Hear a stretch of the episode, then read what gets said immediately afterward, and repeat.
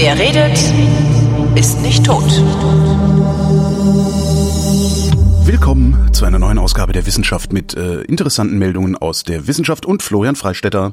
Mit Holger Klein auch noch. Guten Tag. Hallo. Aschbacher Update. Ja, habe ich gestrichen. Hab die Politik. Na gut, dann Idioten. Dann, ja, alles genau, Idioten. Unfähige Nichtskönner. Dann Ja. äh, fallen wir zurück auf unsere eigentliche Startplatte. Was gibt's Neues im Universum? Ja, es gibt viel Neues im Universum, aber ich fange mit einem Teil des Universums an, der äh, landläufig nicht zum Universum gezählt wird, obwohl ja alles zum Universum gehört. Nein, äh, die Startmeldung kommt natürlich auch dann im Universum vor. Mysteriöse Löcher am Meeresboden. Das ist der Abfluss. Nein, äh, das ist eine Meldung, die ging äh, durch die sozialen Medien, also absichtlich, also es geht ja viel durch die sozialen Medien, aber äh, was Wissenschaft betrifft und meistens ist es nicht unbedingt so beeindruckend wissenschaftlich sinnvoll. In dem Fall hat die Wissenschaft selbst die sozialen Medien aufgerufen, doch mal ihre Meinung kundzutun. Denn Folgendes.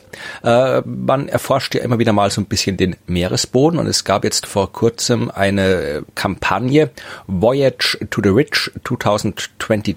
Das ist so von der NOAA, also diese äh, National Observatory, ich weiß nicht, was NOAA heißt, fällt mir gerade ein. NOAA, ne?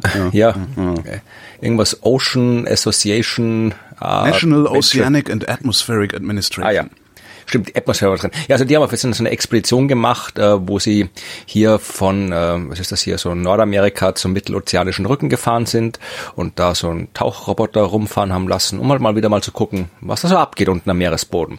Und haben dort rätselhafte Löcher im Meeresboden gefunden. Also sind richtig so, äh, ich verlinke in den Show Notes einen Artikel, da kann man sich auch Bilder dazu angucken.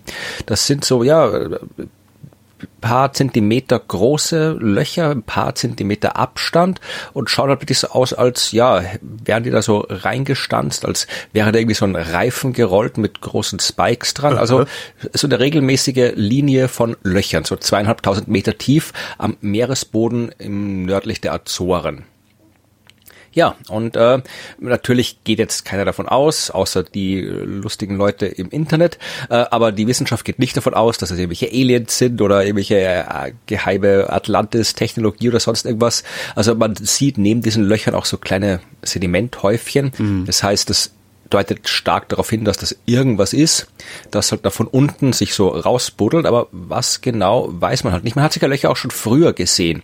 Ja, also man hat auch schon 2004 hat man schon äh, auch wieder so 2000 Meter tief äh, solche äh, Löcher gefunden und äh, gibt auch schon wissenschaftliche Papers dazu, wo diverseste Hypothesen aufgeführt werden, um das zu erklären. Äh, Momentan führt die Erklärung Meeresschnecke. Aber man weiß es nicht genau, weil man Ja, diese Meeresschnecke Ich, ich, ich sehe gerade das Foto im Netz. Es sieht schon, es, es sieht geheimnisvoll aus, ja. Ja. aber sowas erwartest du da unten nicht. Ja. Genau. Ja, also sagt, Meeresschnecke ist die favorisierte Methode, Erklärung. Man weiß es nicht genau, weil man hat die Meeresschnecke nicht gesehen, wenn sie es denn war. Was man machen müsste, um das rauszufinden, ist äh, eDNA. Ich weiß nicht, da hatten wir, glaube ich, schon mal drüber gesprochen, als wir, als wir über die künstliche Pfütze der Uni Duisburg gesprochen haben. Nein, also eDNA ist halt einfach so, du kannst natürlich irgendwie, findest du ein Tier, dann guckst du es an und dann weißt du, das Tier ist es. Aber wenn du kein Tier findest, dann kannst du halt einfach, ja, Proben aus der Umgebung einsammeln, weil alles, was da rumkreucht und schwimmt und buddelt und lebt, verliert halt auch DNA. Ja, alle verlieren wir DNA. Hautschuppen, Haare, Was auch immer, man ja. Verliert, ne? Genau, also die, die Schnecken vielleicht, aber die verlieren halt anderes Zeug. Das heißt, du kannst dann einfach das einsammeln und dann, hast du so ein ja, DNA, DNA von alles. Also einmal mit alles und kannst es dann irgendwie hier am Computer kannst du sequenzieren und lässt es durch jede Menge Datenbanken laufen und dann sagt er, okay, der Teil gehört zu dem Viech, der Teil gehört zu dem Viech, der Teil gehört zu der Pflanze und so weiter, der gehört zu der Bakterie. Und äh, ja, wenn was übrig bleibt, was nirgendwo dazugehört, dann es ist ein bisschen komplizierter, als ich es erkläre. Äh, aber dann kannst du halt durchaus auch neue Arten entdecken, hat man auch schon gemacht, also viele Mikroorganismen wurden so entdeckt, nicht weil man sie gesehen hat, sondern weil man ihre DNA-Schnipsel irgendwo aufgesammelt hat, aber man weiß ja, wie, vermute ich mal, die Wissenschaft weiß, wie Meeresschnecken-DNA aussieht. Also könnte man es auch so nachweisen. Aber diese äh, Forschung, diese Nachweise gibt es noch nicht. Das passiert erst. Also wir müssen noch ein bisschen drauf warten, was passiert. Und das Auch äh, mehr gibt- Forschung. Ja, und das gibt uns die Zeit, um über etwas zu reden, mhm. mit dem äh, Medien und auch andere Menschen, die über das Thema reden, gerne Berichte über wahlweise astronomische Forschung oder Tiefseeforschung einleiten. So genau wie dieser Artikel hier aus dem Standard, den ich Jetzt bin ich gespannt. Ähm, ich, ich zitiere, lese mal die ersten Sätze vor. Liegt es an der Unzugänglichkeit oder doch an einer Ungleichheit der Forschungsbudgets? Faktum ist, dass Mond und Mars intensiver erforscht werden als ah. die Tiefsee auf unserem eigenen Planeten. Also das ist immer irgendwie so, also wir wissen, warum sollen wir da ins Weltall schauen? Wir haben noch nicht mal irgendwie 90 Prozent des Meeres der Tiefsee verstanden und so weiter. Ich finde ja, ich höre ja immer schon gerne auf zu lesen, wenn irgendwo steht Fakt ist. ja, steht auch Faktum ist. Ja. Das ist seriös. Klingt, ja. genau, klingt, klingt äh, intelligent. Ipsum factum. Ähm, das heißt wahrscheinlich auch anders auf Latein. Egal. Nein, aber es gibt zwei Probleme mit dieser Art der Argumentation. Das erste Problem habe ich als Astronom, weil warum soll ich mir als Astronom vorwerfen lassen, dass die Tiefseeforschung ihre Kram nicht auf die Reihe kriegt, nur weil die irgendwie den Ozean nicht erforschen, darf ich jetzt nicht das Weltall äh, untersuchen. Also dass diese Argumentation erschließt sich mir nicht, weil wenn da jetzt eine Disziplin für beides zuständig wäre und dann sagt er, nee, wir machen nur Weltall, den Rest machen wir nicht, klar, dann kann man sagen, okay, schaut doch mal ein bisschen auf Ausgewogenheit. Aber ja, man kann der einen Forschungsrichtung die äh, ja Mängel, ist ja kein Mangel, äh, die offenen Fragen der anderen Forschungsrichtung nicht vorwerfen. Mhm. Das ist das eine. Äh, und das viel Wichtigere ist, dass es äh, ja ein komplett schiefer, falscher, eigentlich nicht zulässiger Vergleich ist. Ja, weil äh, das Weltall erforschen unter Anführungszeichen ist einfach. Da gucke ich halt, ja, da ist ja, ja. nichts im Weg. Darum können wir also wunderbar mit Teleskop, ja, hier James Webb, der ist jetzt äh, seit unserer letzten Folge die ersten Bilder geliefert hat, mhm. da kann ich halt gucken und sehe halt Zeug, das, äh, wo das Licht 13 Milliarden Jahre gebraucht hat bis zu uns. Da ist halt nichts.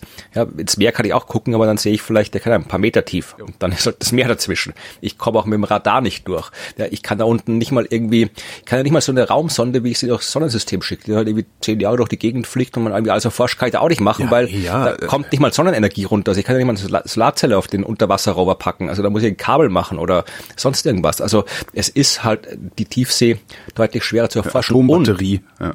Ja, gut, das da, weiß nicht, da könnte man vielleicht die Forschung Probleme kriegen, wenn sie sagt, wir bauen das atomgetriebene Unterwasserroboter. Ich weiß, die Russen haben so viel von dem Scheiß irgendwo da oben im Norden versenkt, dass ja. wahrscheinlich auch mittlerweile egal ist. Ja. Nee, aber und der, der viel wichtigere Punkt ist, und dazu empfehle ich einen anderen Podcast, nicht von mir, aber einen sehr, sehr guten Podcast, äh, kennst du vermutlich, Infinite Monkey Cage. Nee. Gottes Willen ändert das. das der, ja? Den gibt's seit Ewigkeiten. Der Infinite Monkey Cage, äh, BBC-Produktion. Äh, da reden der, Brian äh, Cox, der Brian Cox, der Großartig. Brian Cox. Kennst, und, du, kennst du dieses Video von dem Typen, der Brian Cox nachäfft? ja, das ist super. Ja, also Brian Cox und äh, mindestens ebenso hervorragend äh, Robin Ince, so ein äh, ja, äh, Kabarettist, Comedian. Und die machen, ich weiß seit wann, weiß ich gar nicht, schon seit ewig, also schon schon äh, die Radiosender gibt seit 2009 hat die angefangen. Also wirklich schon lange. Sind glaube ich bei Staffel 23 oder sowas. Also es erscheint immer so in Staffeln. Ja, und das Konzept ist ja durchaus äh, gut. Äh, das besteht also die zwei, der, äh, der Brian Cox weiß sehr viel und ist sehr unterhaltsam. Mhm. Robin Ince ist wahnsinnig schlau und wahnsinnig lustig, also wirklich einer der, der lustigsten äh, Comedians äh, im englischsprachigen Raum, die ich kenne. Ja, und die zwei treten halt, äh, ich glaube, die ersten Staffeln weiß ich gar nicht, aber auf jeden Fall jetzt die letzten Staffeln auf jeden Fall immer äh, vor Publikum, machen die eine Sendung und haben dann immer ein Thema und laden sich dazu immer so eine Mischung aus WissenschaftlerInnen und äh, ja, Promis, also hauptsächlich andere irgendwie so lustige Menschen, was, was so die typischen BBC-Panel-Shows äh, ja, sind, ja, also die ganzen lustigen Kabarettistinnen und die da sind. Ja, und dann haben sie immer ein Thema und da reden sie drüber. Und in der einer der die aktuelle Staffel hat vor ein paar Wochen gestartet und ich habe mir heute Morgen noch ähm, eine Folge angehört über Tiefseeforschung. Und da hat die Tiefseeforscherin, deren Namen mir jetzt gerade entfallen ist, äh, Diva Amon, hat genau erklärt auch, warum dieses Argument Quatsch ist. Und äh, John Copley war der andere Tiefseeforscher. Die haben gesagt, ja eh, wir haben, wir haben mehr vom Mond gesehen ja. als vom Tiefseeboden. Ja, wir wissen genau, wir haben das mit Radar abgetastet und alles. Äh, wir können extrem genaue Karten von Mond, von Mars veröffentlichen. Wir haben das alles gesehen. Diese extrem genauen Karten haben wir vom Tiefseeboden nicht. Wir haben schon noch Karten. Wir wissen schon noch, da ist jetzt irgendwie ein großer Graben, da ist ein unterseeischer Berg oder sowas. Wissen wir schon. Wir haben es nur nicht in dieser extremen Auflösung, wie wir es von Mond und Mars haben. Aber Wissen wenn man es jetzt so will, tun wir sehr viel mehr über die Tiefsee. Also die erforschen wir seit Jahrhunderten. Wir holen da Fische raus, wir holen da äh, mhm. Mikroorganismen raus. Wir leben dort drauf, oben, wir leben nicht unten, ja. Aber wir haben da die ganzen ökologischen Netzwerke, wir haben Unmengen Gestein, Sediment, wir haben alles erforscht, ja. Äh, wie gesagt, auf dem Mond haben wir paar hundert Kilo Gestein zurückgeholt. Wir wissen auch über Mond und Mars viel, auch über Geologie und so weiter. Aber wenn wir jetzt dieses äh, wissen, was über die, sagen wir mal, eher Kartografie hinausgeht, dann stimmt es gar nicht mal so sehr, dass äh, die Tiefsee so unerforscht ist. Gut, muss man dazu sagen, das waren jetzt zwei Tiefseeforscher, die das gesagt haben. Also, ja, aber, aber also das, ich, ich finde auch, was du am Anfang sagtest, also der, der Vergleich äh, ist eigentlich unzulässig, weil der läuft ja darauf hinaus, ähm, der Weltraumforschung Geld wegzunehmen und es in die ja. Tiefseeforschung zu stecken. Ja. Und eigentlich müsste ja die Forderung lauten, steckt mehr Geld in die Tiefseeforschung. Ja, auf jeden Fall. Also äh, sowieso, sowieso immer, weil die Tiefseeforschung auch wahnsinnig spannend ist. Und äh, wie gesagt, ja, äh, klickt mal auf den Link äh, Infinite Monkey Cage. Äh, wenn ihr es noch nicht kennt, ja, dann freut euch, dann habt ihr 23 wunderbare Staffeln, wunderbare, perfekte Wissenschaftskommunikation zum Anhören. Super. Ich weiß nicht, ob alles, äh, ob alles äh, auf abrufbar ist mittlerweile. Also die, die alten Staffeln, äh, die sind, glaube also ich, schon alle stand, bei der BBC. Stand, ich habe ich es gerade in die Show Notes geschrieben und auf der Webseite stand, dass die Folgen äh, unbegrenzt nachgehört ah, ja, okay. werden können. Also ich vermute Ich mal, kann mich erinnern, dass früher mal ein paar von den ganz frühen Folgen, die konntest du dann irgendwie kaufen bei, bei der BBC, aber vielleicht haben sie es auch geändert mittlerweile. Ist das, ist das so äh, auf, auf dem Niveau von no, no Such Thing as a Fish? Ja, so ungefähr. Also okay. es ist ein bisschen strukturierter, es ja, ist das ein bisschen mehr nicht. bühnenmäßig, ein bisschen mehr so, so halt ja, weil das ist halt irgendwie wirklich so, so, äh, es ist, wie gesagt, es ist, wenn man so ein Paradebeispiel, äh, Lehrbuchbeispiel für erfolgreiche, unterhaltsame Wissenschaftskommunikation haben möchte, dann Infinite Monkey Cage. Das ist wirklich gesagt, das ah, cool. ist wunderbar. Also bin ich sehr, sehr großer Fan davon und äh, es ist mir heute eingefallen, wie ich hier meine Themen rausgesucht habe, hat das wunderbar dazu gepasst. Also Tiefseeforschung äh, ist wunderbar, wie gesagt. Wir wissen noch längst nicht alles, was es da unten gibt. Mysteriöse Löcher, Meeresschnecken, was mhm. weiß man.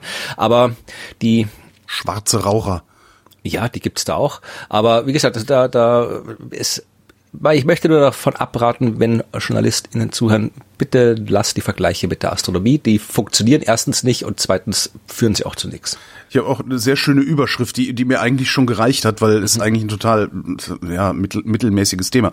Die Überschrift war Australischer Alien-Obelisk entpuppt sich als Weltraumschrott. Der Astra also irgendwo in Australien in der Wüste, was, was ja im Grunde Australien ist, ist irgendwo ein Stück, also ein, ein, ein drei Meter großes Stück von einer SpaceX-Rakete, mhm. ein schwarzes drei Meter großes Stück von einer SpaceX-Rakete, senkrecht in den Boden eingeschlagen und steht jetzt da rum. Und ähm, das hatten irgendwelche Leute gefunden und haben sofort bei einem Radiosender angerufen und gesagt, ja, yeah, wir haben den, wir, weiß nicht, wie hieß der Film, wir haben den 2001 Obelisken gefunden. ja, ähm, es ist nur Weltraumschrott gewesen. Also mehr ist die Meldung auch nicht wert.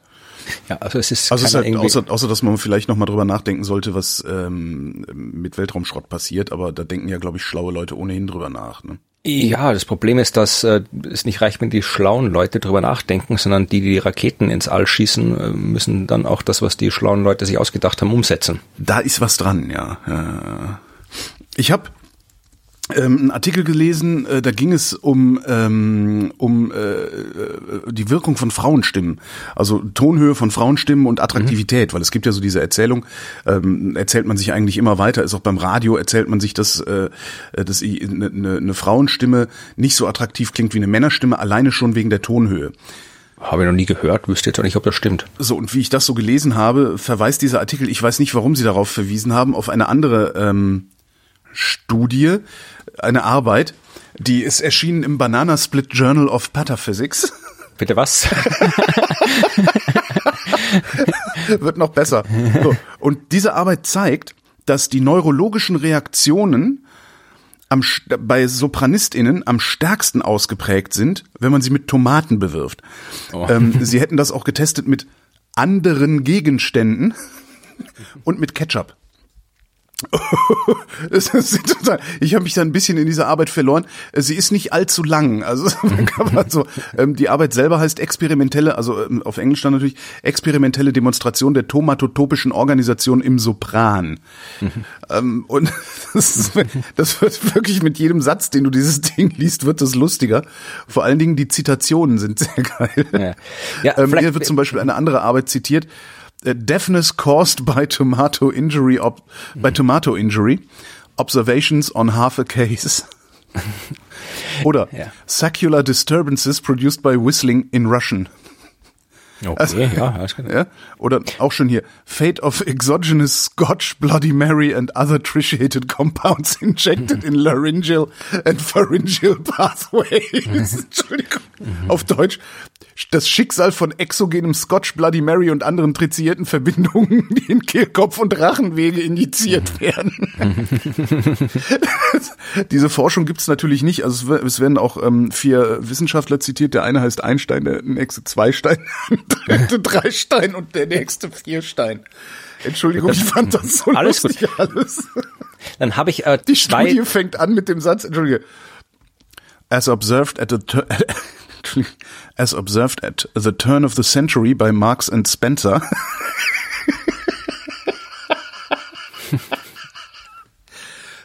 Ich habe hier heute Morgen eine halbe Stunde gesessen und mich totgelacht, wie du merkst es. Ähm, ja. Was mich jetzt dazu interessiert. Also lieber, ähm, lieber mit Tomaten auf Sopranistin werfen, ja. als mit anderen Gegenständen. Darauf reagieren sie besser. Ja. Ich habe drei, drei Anmerkungen dazu, fällt Bitte. mir ein. Also die erste, du hast Patterphysik erwähnt und ja, ähm, ich habe ja. ja. ich habe äh, ich früher schon mal, das habe ich immer mal äh, bin ich immer auf das Thema gestoßen und habe mich dann nicht ausführlich ein bisschen damit beschäftigt und hab's nicht verstanden. Also wir haben eine schlaue Hörerschaft. Vielleicht, wenn jemand dabei ist, der erklären kann, was Patterphysik ist und soll in, sagen wir mal so, so zehn Sätzen.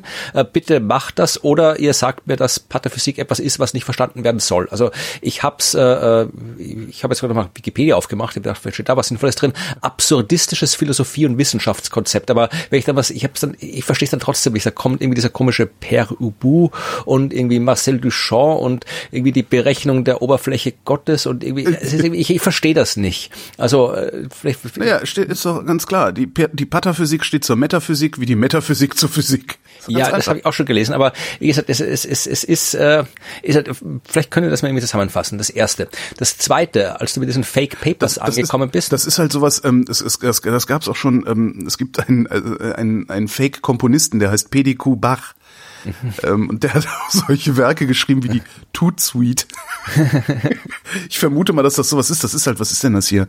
Wissenschaftskanzler französischer Schriftsteller Alfred Jarry, 1873 bis 1907 das ist halt, da, da, da, da, das ist, das ist Kunst eigentlich, das ist Surrealismus. Ja, natürlich, ja, schon klar Kunst, aber ich habe dann tatsächlich, also ich habe, wenn, wenn du jetzt irgendwie sowas sagst, wie, wie hier mit äh, das, was du zitiert hast, oder wenn ich mir jetzt anschaue, hier äh, Abteilungen des London Institute of Pataphysique, ja, hier äh, Büro für die Untersuchung subliminaler Bilder. es gab auch mal, es gab auch mal eine Webseite der äh, Rautavistischen Universität Eschweiler da konntest du unter anderem willkürliche Mathematik studieren. Ja, also das, da, da verstehe ich, da, da verstehe ich die Pointe dahinter. Aber wenn ich dann wirklich so unter Anführungszeichen so echte pataphysische Werke, also wie dieses komische Buch von dem Alfred Jarry oder sowas lese, äh, das, das erschließt sich mir überhaupt nicht. Da habe ich überhaupt keinen Zugang dazu, was das bedeuten soll. Ich glaube, also, weil du das einfach zu ernst nehmen willst. Nee, nee, nee, gar nicht. Ich, kann ja, ich, hab, ich bin ja durchaus auch in der Lage, irgendwie Humor Na, zu verstehen. Aber es ist irgendwie, äh, äh, es ist dann, vielleicht liegt es auch einfach an der Zeit, weil es ist ja auch doch alles schon ein bisschen älter es ist oft so, wenn ich jetzt irgendwie ein Buch von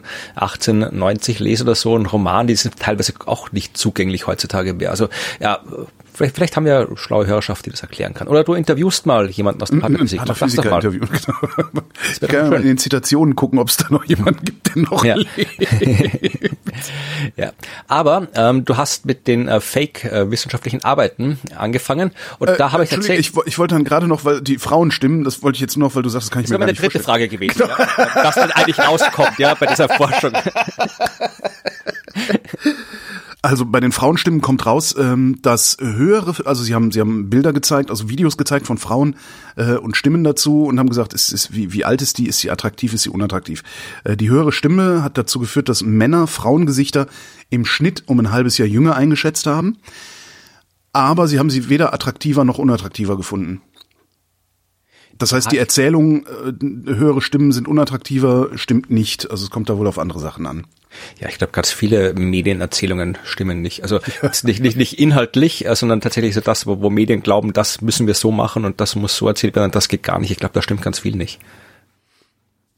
Also hier, es darf irgendwie, wie gesagt, äh, hier nicht länger als 20 Sekunden reden zwischen der Musik und alles. Drei Sekunden reden. komischen und wir müssen alle fünf Sekunden erwähnen, welcher Radiosender wir sind. Und ich glaube, das stimmt Genau. ganz viel nicht vor diesen nach, komischen nach vier. Minuten, nach vier Minuten äh, lässt die Aufmerksamkeit der Hörerschaft nach und darum dürfen Interviews nur vier Minuten lang sein. Ja, alles sowas. Wobei ja. das tatsächlich was ist, dass das, ähm, da hat's Marktforschung drüber gegeben in meinem letzten Sender. Ähm, so richtig mit ne, so Probanden hinter halbdurchlässigem Spiegel und äh, Beobachtungen und dann mussten sie Knöpfe drücken und aufschreiben, was sie machen und so. Ähm, und da ist es halt bei rausgekommen. Nach vier Minuten äh, hören die nicht mehr zu. Ja, dann haben die, müssen die halt Beiträge machen, die was- länger, die nach vier Minuten noch interessant sind. Genau, das hat eben, das war eben auch das Interessante. Die Lösung war dann kein, also Interviews dürfen nur noch vier Minuten dauern. Dabei wäre eine Alternativlösung gewesen, wir müssen interessantere Interviews machen, die auch länger. ja. Ist aber irgendwie keiner drauf gekommen, so recht, hatte ich so das Gefühl. Tja.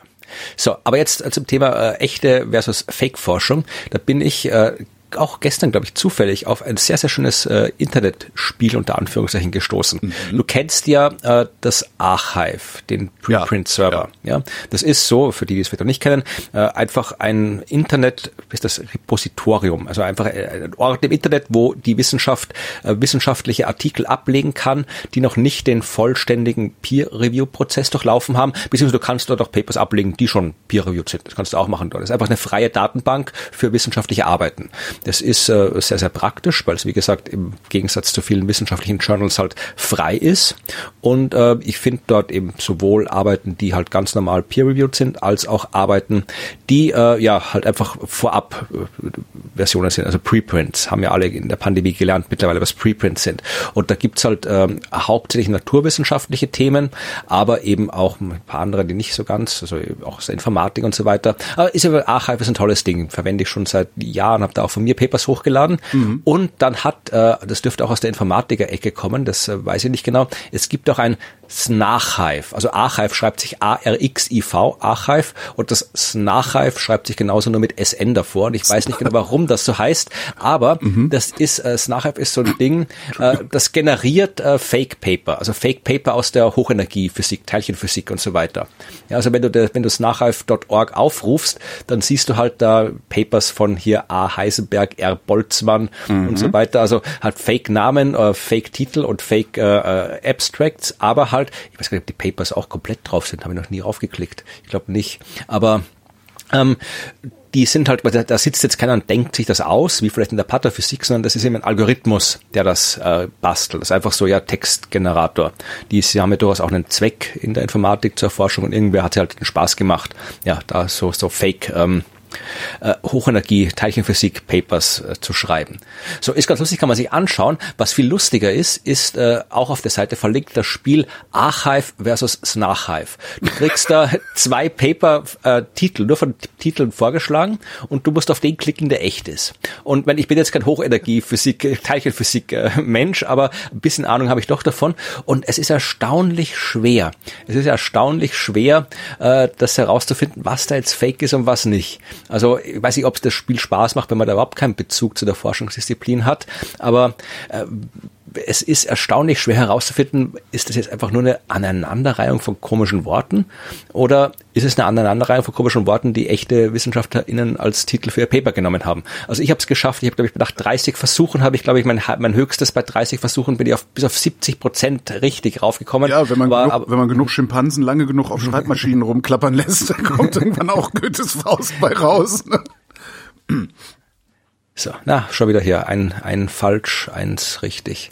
Ach, auch falsch. Ja, also, äh, ich fand das ist ein lustiges Spiel für, für die, so, für die Nerd-Bubble, äh, kann man sich da super spielen. Dark Matter on the Surface of the Sun. Da hätte ich gern, dass das echt ist. Das würde ich gern lesen. Nein, ist ja der Fake. Schade, aber, Ja, woher willst du das wissen? Warst du schon mal da? Hast du nachgeguckt? ja, das, der Titel des Paper ist fake, aber auf das wenn dann ist im Zentrum der Sonne. Aber egal. So, ähm, das ist Archive versus Snarchive. Wem langweilig ist, äh, kann das gerne mal spielen. Ist sehr lustig und äh, man lernt vielleicht ein bisschen was über Teilchenphysik und über Textgeneratoren in der Informatik. Währenddessen haben israelische WissenschaftlerInnen festgestellt, dass Sonne hungrig macht, Okay. weil nämlich die Haut, äh, was äh, keiner so richtig erwartet hatte, also die, die Haut greift stärker in den Stoffwechsel ein, als man erwartet hätte, die erhöhte UV-Strahlung im Sommer verstärkt den Appetit. Und zwar, weil äh, das Hungerhormon Grelin verstärkt ausgeschüttet wird. Die Gemeinheit dabei ist, es verstärkt den Appetit nur bei Männern, nicht bei Frauen, weil Frauen nämlich viel Östrogen haben und Östrogen hemmt äh, den Ausschuss oder das Ausschütten dieses Grelins. Drum, aha, ah, ich verstehe ja, halt, halt, allerdings stopp, stopp. nicht, ich verstehe nur nicht, warum bin ich so fett, obwohl ich meine Wohnung nicht verlasse. Ja, ich muss dich unterbrechen. Ich habe gerade eine, hier eine absolute Erklärung. Also, Grillin heißt das. Ja. Ja? Äh, nein. Das ist, das ist die Ursache, warum Männer im Sommer immer grillen müssen. Ne, äh, Grelin mit H. Grelin sozusagen. Aber ja, das kann natürlich sein, dass das auch daran liegt, ja. Ja, das müsste man zu noch mal viel- weiter inter, äh, interviewen, untersuchen. Ja, drum müssen Männer grillen, weil sie so viel Grillin im Sommer haben. Genau, Grillin. Aber ja, äh, das war auch, das war auch schon die Nachricht und die schlechte, schwache Pointe mit meinem Körpergewicht. Ja, ähm, ja dann, dann machen wir gleich weiter mit Freibad-Themen. Ich weiß nicht, wie oft du so im, dich im, im Sommer im Freibad rumtreibst. Gar nicht. Wahrscheinlich nicht, aber Ja, äh, grauenhafte, gar nicht. Nee. äh, es kommt darauf an. Also wenn, es- es kommt darauf an, wie und in welchem Freibad man sich umtut. Das ist richtig, aber ich wohne in einer, in einer fast vier Millionen Stadt. Die, Freibäder hier, das ist, da kannst du, nee, da stellst du lieber eine Badewanne auf den Balkon, hast du mehr Platz. Ja, es gibt von uns auch in Wien, ist ja auch eine Millionenstadt, nicht vier, aber zumindest eine und ein paar zerquetschte. Äh, da gibt's auch Bäder, die sind halt vielleicht nicht unbedingt das äh, Bad mitten im Zentrum oder sowas, aber so in den Randlagen gibt's auch Bäder, die tatsächlich ein bisschen leer sind. Aber es gibt hier, ich wohne hier gleich in der Nähe von Bad Fürslau und äh, Bad Fürslau ist wirklich eines der besten Freibäder überhaupt. Das, äh, da, da kannst du direkt äh, in der Thermalquelle, also das äh, berühmte Fürslauer Mineralwasser, ja, also in der Quelle, wo das rauskommt, da die füllt der Becken an, das läuft da irgendwie so ein gigantisches Becken und das läuft irgendwie einmal alle, weiß nicht, alle 24 Stunden wird da das Wasser komplett ausgetauscht. Das heißt, es ist extrem sauberes, auch kaltes Wasser. Du hast ein riesiges Areal mit lauter irgendwie so Wiesenhäuschen. Du kannst da wohnen in dem Bad, wenn du es irgendwie nach zehn Jahren auf der Warteliste geschafft hast, da irgendwie so eine Kabane, so ein Hüttchen zu bekommen, kannst du da wohnen. Dann kannst du da irgendwie auch, wenn das äh, Freibad zu hat, dann kannst du trotzdem am Och. Abend irgendwie da rumgehen und schwimmen und so. Also also äh, ja, hier, ich weiß jetzt nicht, ob das irgendwie hier Geheimtipps, äh, ich glaube nicht, dass es ein Geheimtipp ist, aber das, das äh, Bad in Bad Fürslau ist absolut hervorragend. Äh, also ich gehe da jetzt aber nicht hin, so wie halt, wenn ich ins Freibad gehe, ich habe auch gleich direkt vor meiner Haustür das Strandbad in Baden. Das heißt, da gehe ich wirklich, ich habe eine Saisonkarte und wenn ich schwimmen will, gehe ich in der Badehose rüber, schwimme, gehe in der Badehose wieder nach Hause. Und wenn ich ins Bad gehe, ich gehe da auch wirklich meistens halt wirklich hin, ich schwimme halt dann meine Längen und dann gehe ich wieder nach Hause. Ja, also ich ist nicht so, dass ich auf der Wiese rumliege und Pommes esse und was man halt sonst noch so macht, alles im Freibad, das mache ich da eher selten. Aber äh, du bist vielleicht trotzdem schon mal, auch wenn du nicht Ja. äh, in Freibädern warst. Ich kenne mich in Freibädern aus. Ja, du bist schon, schon mal ins Wasser gesprungen. Durchaus. Von wie hoch? Äh, drei Meter, mehr habe ich mich nicht getraut. Ja, äh, wie bist du da gesprungen von den drei Metern? ähm, Gerade Füße, Füße nach unten. Arschbombe habe ich auch mal versucht, aber das ist halbwegs schief gegangen und das hat mir dann also so den halben Rücken äh, wehgetan. Aber ja, Ich glaube, mein höchster Sprung im Freibad war von fünf Metern. Bin auch mal von 90 Meter von der Brücke gehüpft, aber da war ich in einem Gummiseil und bin nicht ganz ins Wasser eingetaucht. Nein, sowas aber, ich nicht. nee, aber äh, es ist wieder so, vermutlich liegt es auch wieder an der Jahreszeit, dass diese Forschungsergebnisse jetzt in allen Medien ausgebreitet wurden. Ähm, die Forschung hat festgestellt, ja, die äh, Biologie von Westchester, und ich weiß gar nicht, ob das UK oder US ist, ähm, weiß ich gerade nicht, ich glaube äh, US, ähm, äh, Amerika hat untersucht, äh, wo es, äh, wie es am gefährlichsten ist, ins Wasser zu hüpfen. Also wenn du ins Wasser hüpfst von hoch oben, äh, gibt es verschiedene Arten, wie du das machen kannst. Ja, also du kannst äh, klassisch irgendwie hier eine Arschbombe, die haben sie jetzt nicht untersucht. Äh, sie haben untersucht ähm, den Köpfler, Kopfsprung Köpfler ohne Hände das, vorne. Köpfler heißt das in Österreich? Ich sag's immer Köpfler, ja. Ja, immer ran Ich glaub, Köpfler. Köpfer, Köpfer, Köpfer heißt glaube ich Deutsch. Kopfsprung. Ja, Köpfler, ja. Also äh, der Köpfler ohne Hände vorne, also einfach quasi wirklich mit dem Kopf voran Ja. und Hände an die Seite. Das war eine Version, die sie ausgesucht haben. Dann haben sie den klassischen Kopfsprung, also so wie man es kennt, Hände vorne, untersucht und äh, das, was du gesagt hast, Füße voran, die Kerze Ja. Und haben geschaut, äh, was tut das mit dem menschlichen Körper und von wie hoch oben kannst du die jeweiligen Sprungstile noch durchführen, ohne dass du dir was tust, höchstwahrscheinlich. Und sie haben das gemacht, indem sie ähm, so äh, per 3D-Drucker Dummies ausgedruckt haben in den jeweiligen Körperhaltungen und die dann irgendwie ins Wasser geschossen und das Ganze irgendwie untersucht. Und äh, kommen zu dem Ergebnis, wenn du den Kopfsprung machst ohne Hände vorne, ja, dann äh, ist das am eher unempfehlenswertesten. Ja. Also da, da kannst du schon, also vielleicht auch nicht unbedingt Freibaddistanz, aber ab acht Metern Höhe ist Rückenmark und Nacken gefährlich Ja. beeinträchtigt, die Druckkräfte. Es gibt Tiere, Hätte, die das hätte ich machen. jetzt auch erwartet, ja. Ja, Äh, es kommt bei der Forschung auch nichts raus, was du nicht erwartet hättest. Das ist, darum habe ich am Anfang auch gemeint, das ist vermutlich dem, der Jahreszeit geschuldet, dass die Forschung in allen Medien drinnen ist. Aber ja, also äh, Schweinswale schreiben, sie machen genau diese Art von Sprüngen, wenn sie aus dem Wasser raus und wieder reinhüpfen und die haben halt immer einen dickeren Hals, die halten das besser aus als der Mensch. Aber wenn, Okay. wenn du einen normalen Kopfsprung machst, ja Hände voran, dann kannst du auch vom 10 Meter Brett springen, sofern es äh, vorhanden ist in deinem Freibad, denn da steigt erst ab 12 Metern Höhe die Gefahr, dass du Schlüsselbeinbrüche kriegst. Die sicherste Untersuchung Werde mich ist, dran halten. das sicherste ist das, was man sich eh denken kann.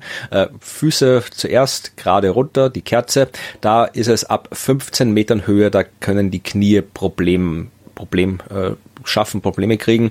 Äh, du kannst auch äh, darauf achten, dass deine Füße jetzt nicht wirklich parallel zum Boden ausgerichtet sind, sondern ein bisschen gestreckt. Das hilft auch ein bisschen. Und äh, es springen ja Menschen von sehr viel höher, ja, also von, also von 15 Meter ins Wasser. Und da hat es tatsächlich eben auch mit äh, Körperspannung und allem zu tun. Und dann habe ich geschaut in dem Artikel, ist tatsächlich, wer sich ganz ein bisschen gruselt, äh, ein Video vom Weltrekordsprung. Weißt du, was der höchste, die höchste Distanz ist, die ein Mensch ins Wasser gesprungen ist bis jetzt? Boah. Das wird, also, das ist bestimmt sowas wie 30 Meter oder noch mehr, ne? 58,8. Bestimmt so ein Klippenspringer in Acapulco oder was ist dafür? Äh, nee, die sind gar nicht so hoch, die Klippenspringer von Acapulco. Der ist äh, gesprungen in einen Wasserfall im Tessin. Und wenn du dir das Video anschaust, ja, also der steht da oben und du denkst dir, da ist ja gar kein Wasser unten drunter. Also der steht auf so einer Klippe und man, es ist halt 60 Meter hoch, das, das, Da sieht man das Wasser nicht. Ja. Ja. ja, und dann, dann ist auch, der hat natürlich eine, natürlich hat er eine Kamera auf und alles, ja, also das ist erst wie vor ein paar Jahren passiert oder ich weiß gar nicht, wann es passiert ist, aber auf jeden Fall äh, jung genug, dass es auf YouTube ist und der Kerl eine Kamera umhat. Und der rauscht da an dieser Felswand vorbei, da denkst du, der, der knallt jetzt jeden Moment dagegen, aber ja, also der hat sich übrigens äh, ein Band gerissen. Also da, da hilft dann auch bei 60 Metern Springen auch das nicht mehr. Aber ja, also wenn ihr im Sommer äh, eure äh, das, äh, die Menschen beeindrucken wollt im Freibad, äh, wenn ihr, wenn ihr, wenn ihr zu den Halbstarken gehört, die beim Freibad abhängen, ja, Genau. die Menschen beeindrucken wollen. Wie es so Florians Art ist. genau. Dann, ja, dann äh, springt vom 10 Meter Brett die Füße voran, dann steht die Chance gut, dass ihr euch nichts tut und äh, dass äh, den Effekt des Beeindruckens äh, ausnutzen könnt, sofern jemand da ist, der ausreichend von euch beeindruckt ist. Währenddessen haben britische WissenschaftlerInnen den ökologischen Fußabdruck von Lebensmitteln festgestellt. Ähm, an der Uni Oxford haben sie die Umweltfolgen, was ich echt krass finde, von 57.000 verarbeiteten Lebensmitteln untersucht. Also so das Zeug, was man halt so im, im Supermarkt findet, ähm, vor allen Dingen im Vereinigten Königreich und in Irland, ähm, haben die Auswirkungen auf Treibhausgasemissionen, Landnutzung und Wasserverbrauch quantifiziert und daraus dann äh, so ein, so so ein, ja, wie nennt man das denn, so ein, so ein Quotienten gebildet pro 100 Gramm. So, und das dann von 0 bis 100 aufsortiert. Das mieseste, was du überhaupt nur kaufen kannst, jetzt auf, auf einen ökologischen Fußabdruck bezogen, sind Produkte aus... Erdölkekse. Okay. ähm, ja, äh, äh, die kriegt man aber nicht. Genau. oh Gott. Äh, getrocknetes Rindfleisch, also so Beef Jerky. Echt? Ja, das ist das, hat den schlimmsten ökologischen Fußabdruck. Fleisch, Fisch, Käse haben einen höheren Wert. Äh, was ich schön fand, war den Satz, viele Desserts und Backwaren liegen im mittleren Bereich. Und Produkte aus Obst, Gemüse, Zucker und Mehl sind am unteren Ende der Skala. Also Suppe, Brot, äh, Frühstücksflocken und sowas alles. Okay, Zucker, Mehl und Gemüse, gut. ist jetzt auch nicht unbedingt was, also äh, hätte ich jetzt intuitiv, also ich intuitiv hätte ich auch gedacht, dass so Desserts und Backwaren, weil der da, da ja auch irgendwie unglaublich viel Zeugs drin ist immer, dass das äh, schlimmer wäre, aber ist jetzt so. Also es wundert mich jetzt nicht, dass äh, tierische Produkte einen fieseren ökologischen Fußabdruck haben als Salat. Ja, und dann kommt vermutlich also bei den Backwaren, wenn das ja wirklich äh, der Fußabdruck ist, dann geht's ja jetzt nicht nur äh, um das Produkt oder die Zutaten an sich, sondern auch vermutlich hoffentlich um die Transportwege und alles. Ja. Und dann macht es natürlich einen Unterschied, ob ich jetzt hier mir Brötchen kaufe, was äh, der Bäcker nebenan mit dem Mehl von ein bisschen weiter nebenan gebacken hat, oder ob das halt irgendwie so eine große Kette ist, die halt das den, das Getreide irgendwo am Weltmarkt einkauft und dann kommt es von irgendwo her und so. Den Teigling also, aus, aus, aus China oder tai Taiwan, ja. glaube ich, ist so ein großer Exporteur gewesen. Ne? Also ich nehme an, du hast ja gesagt, dass die haben Fertigprodukte untersucht. Yep. Das also, heißt, äh, wenn sie dann sagen, dass Backwaren so im Mittelfeld liegen, dann ist das vermutlich auch nur ja, ein Durchschnitt. Also das kann ja, natürlich kann gut sein, überhaupt ja. streuen, je nachdem, wie man da einkauft. Aber da, wie gesagt, dass sowas wie äh, tierische Produkte oben sind und Gemüse unten, das ist jetzt ja nicht überraschend. Ne? Und äh, ja, jetzt wo ich drüber nachdenke, das ist ja auch was, da brauchst halt, das ist ja trocken, sehr, sehr stark getrocknetes Zeug, da brauchst du ja enorm große Ausgangsmengen und kriegst du da sehr, sehr wenig raus am Ende. Du brauchst große Ausgangsmengen und weil du es ja, du, du, legst es ja nicht in die Sonne, sondern du verarbeitest das ja. Hm. Das heißt, du brauchst zur Trocknung auch wahrscheinlich noch riesige Energiemengen obendrauf. Genau. Ja. Und Fleisch ist sowieso schon äh, fragwürdig und dann noch, noch mehr Energie ins Fleisch blasen. Aber Beef Jerky genau. finde ich also, eigentlich ziemlich geil. Ja, ich weiß, ich habe es ab und zu mal probiert, aber es, es überzeugt mir nicht so. Äh, äh, esst lieber Dörrgurken. Dörrgurken. Gibt's Dörrgurken? Ich habe keine Ahnung. Ist das dann nicht eher nix? Weil so. hat er Dörr, Dörr, ja, Schmuhe, Lichtnahrung, Dörrgurken. Ja, aber Gemüse kann man dörren. Ja. Also aber ich das muss man auswählen. Ich, ich habe leider keinen Dörrautomaten, was man dafür ja, benutzt. Jetzt so, einen Backofen so. nehmen. Ja, aber da ist wieder, das ist dann auch wieder, du, du heizt halt einen riesigen Raum auf. Um, da, hier, ich sehe gerade hier, Gemüse-Jerky. Ich habe gerade mal Gemüse-Jerky gegoogelt und äh, tatsächlich gibt's. Ja, also, ist ja auch interessant. Kann man machen. Ja, schaut, oh, Wassermelonen-Jerks, das schaut gar nicht mal so schlecht aus. Wassermelonen-Jerky, jetzt google ich das auch mal. Ja. Das soll man ja nicht machen während der Sendung. Ja, ja, nee, googeln, aber, aber, ja, aber Wassermelonen-Jerky. Ja, das schon. Die, die Fruit Jerky. Hm. Ist ja ein Ding. Dehydriertes Wassermelonen-Jerky.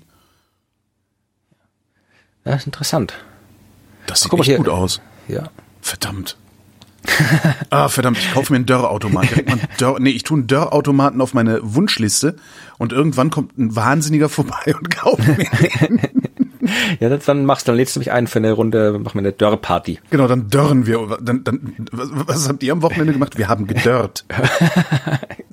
genau. Dörre-Podcast. So, aber dann machen wir gleich weiter. brumm, brumm, brumm, brumm. ja. So, ähm, hier äh, passt gleich dazu. Also äh, du haben jetzt quasi, wenn wir jetzt das Gemüsedörren nehmen, dann ist quasi die, der gesunde Aspekt äh, der Klimakrisenbewältigung. Äh, jetzt kommen wir zum Ungesunden. Wir alle wissen ja, äh, dass die Klimakrise vielfältig ist und vielfältige Auswirkungen hat auf so gut wie alles, unter anderem auch auf Krankheiten. Mhm. Ganz klassisch, es wird heiß und Menschen sterben öfter, als wenn es nicht so heiß ist. Aber äh, Infektionskrankheiten. Ja, also ähm, sieht man immer wieder hier, da ist wieder hier die Mücke, die vorher nur in Afrika war und jetzt ist sie auch in Europa. Und hier dieser dieser Schädling taucht jetzt plötzlich hier auf die Zecken, breiten sich immer weiter nach Norden aus und so. Das hört man ja immer wieder, diese Meldungen. Ja. Und jetzt gibt's eine Forschungsarbeit, die sich das Ganze sehr, sehr umfassend angeschaut hat. Eine Meta-Analyse war das.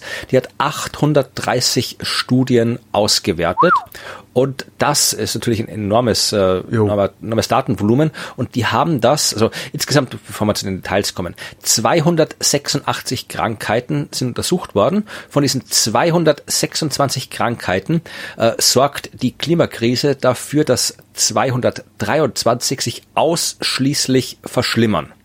Wow, von, oh Gott, okay. Äh, Welche neun, verbessern sich bitte? ja, warte mal, neun davon verbessern sich ja. und äh, bei den restlichen ist es so 54, ist es ja so mal so, mal so, kann man nicht genau sagen. Äh, du hast gefragt äh, nach den Details. Es gibt eine Grafik und äh, ich hätte den Link eigentlich vorher schicken sollen, weil das gut wäre, wenn du den jetzt auch aufmachst. Ähm, ich habe ihn mal hier nochmal schön äh, geschickt.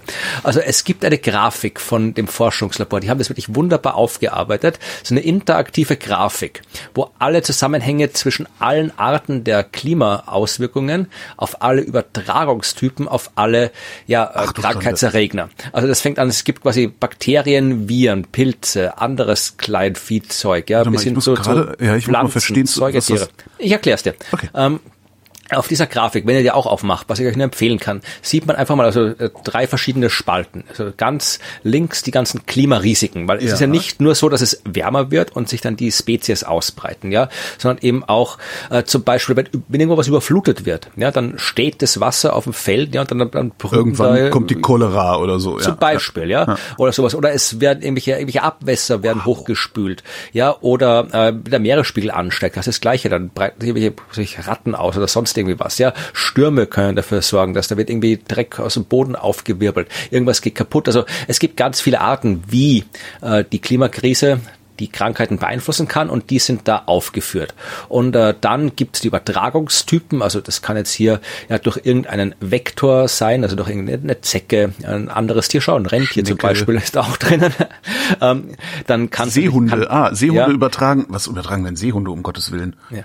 Man kann das Ganze ankleben, aber das machen wir später, sonst kommen wir durcheinander. Ja, okay. Äh, Dann, dann gibt es eben Krankheiten, die über Wasser übertragen werden, Krankheiten, die durch Nahrungsmittel übertragen werden. Und auch da, wenn jetzt zum Beispiel wieder, da kann man wirklich so diese ganzen absurden Kausalketten, ja. Du hast hier irgendwie äh, zu wenig Wasser in den Flüssen, deswegen kann die Kohle ins Kraftwerk nicht mehr geschafft werden.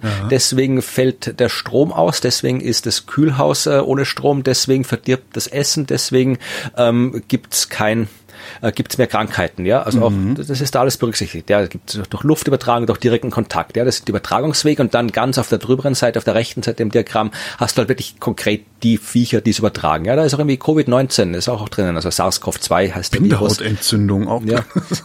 Also all die äh, halt wirklich hin bis zu bis hin zu ja also diverseste Pollen von Pflanzen sind drin bis hin zu äh, keine Ahnung äh, glaub, äh, Ratten, Hunde, Katzen, Schlangen also alles. Und das sind und dazwischen sind jede Menge graue Linien Ja. die die Verbindungen anzeigen. Und wenn man jetzt will kann man sich da der Reihe nach was aus äh, draufklicken. Wir könnten jetzt zum Beispiel mal auf äh, Hitzewellen klicken. Hitzewellen. also wenn du da Äh, drauf fährst auf dieses Diagramm, dann werden schon mal nur die Übertragung, die, die, die Linien äh, weit äh, highgeleitet, also highgeleitet, Gehighlightet.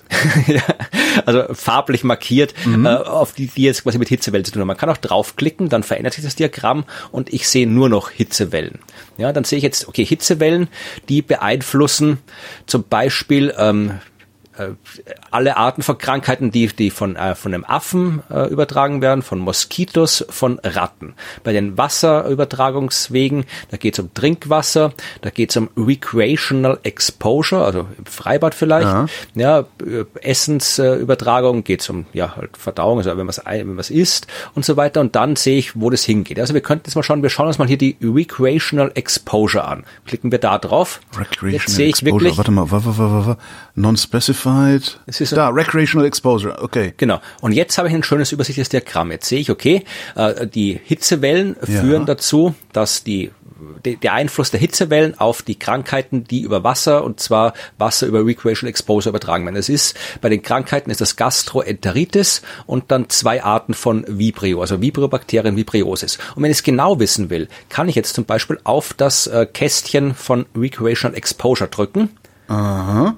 Ah, nein, nicht, nicht aufs Kästchen drücken, sondern auf den Weg. Also äh, ich kann mir einen so einen Weg aussuchen und auf den draufklicken. Ah, okay, Und dann okay. geht ein Fenster auf und da steht genau die Wow. Forschungsarbeit drinnen und da steht drinnen, was genau hier, also ein Ausbruch von Gastroenteritis in Finnland im Juli, August 2014. Wassertemperatur ist gestiegen, war wärmer als sonst. Das hat dann dazu geführt, dass äh, das und das passiert ist und so weiter. Das ist wirklich eine das, das, geile Datensammlung. Und das geht bei, bei kannst du bei jedem einzelnen Übertragungsweg. Ich kann hinten nochmal hier auf den, äh, wenn ich bei den bei Bakterien hinten auf den äh, Dings klicke, dann wird mir genau erklärt, wo die Bakterien da was gemacht haben und welche Forschungsarbeit das ist. Also das ist wirklich Das so ist eine Infografik. super, ja.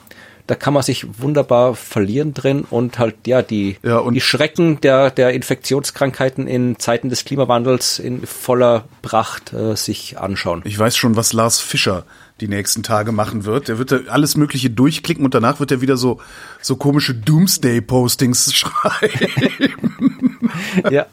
Super, das ist echt toll aufbereitet. Also, Ja, und es gibt natürlich ein Paper auch noch dazu zu dem Ja, Ganzen, aber das ist die, die Datenbank, die ist halt wirklich wunderbar. Und ähm, ein bisschen was, also was jetzt dann in dem ähm, Paper in Nature Climate Change ist das veröffentlicht worden, was da drin steht, ist halt ja eh das, was man sich schon erwartet, also dass halt tatsächlich die Krankheiten mehr werden, aber eben, was man vielleicht nicht so auf dem Schirm hat, dass eben nicht nur dadurch mehr werden, dass die Krankheitserreger durch die sich verändernden Temperaturen ausbreiten, sondern eben wirklich die, die auch Beispiel Überflutung, also von diesen, wenn du die, die in der Grafik sieht man das auch die Balken anschaust. 174 Krankheiten werden eben durch die Erwärmung angetrieben, 121 Krankheiten werden durch Überflutungen angetrieben, 128 Krankheiten werden durch äh, Veränderungen im Niederschlag angetrieben. Also da, da gibt's mehr als nur, dass die ja, das macht es auch so schwierig, ja, ja. weil ähm, weil du halt so viele Übertragungswege hast, ja, und äh, das du siehst ja schon, wie wir äh, daran scheitern, mit einer Krankheit und einem Übertragungsweg klarzukommen. Ja. Und jetzt stell dir vor, ähm, du hast halt irgendwie hier äh, 300 Krankheiten und irgendwie 500 Übertragungswege, die mhm. sich alle ändern in Zukunft und äh, du auf diese Veränderung reagieren musst. Aber wäre die Lösung ähm, relativ einfach, die, die, genauso wie bei der einen Krankheit bei SARS-CoV-2, äh, eigentlich die Lösung gewesen wäre, das Ding am Ausbreiten zu hindern.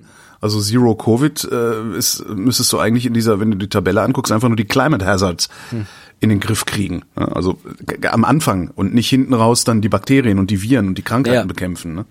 Ja, ja, ja natürlich. So, aber, aber, das, das, das wissen wir ja auch schon seit 30 Jahren und tun es nicht. Das, ja. das Problem ist, also das, was du jetzt quasi in, in dem allgemeinen Formulierung die Climate Hazards, also die Klimarisiken in den Griff kriegen sagst, ist ja auch äh, eine gewaltige, äh, gewaltige natürlich. Vielfalt. Du musst irgendwie hier sagt, Überschwemmungen, äh, Regenfälle, äh, klar, musst klar, halt klar. nicht die komplette Welt ändern, damit die Risiken, äh, die vielfältigen Risiken äh, abgemildert naja, werden. Naja, totale Dekarbonisierung, ne? Das, das ja, aber also, das ist und selbst ja, dann wird's nicht besser, ne? Also es wird nee, jetzt erstmal, selbst wenn wir morgen dekarbonisieren, wird es die nächsten wie viele Jahre schlimmer?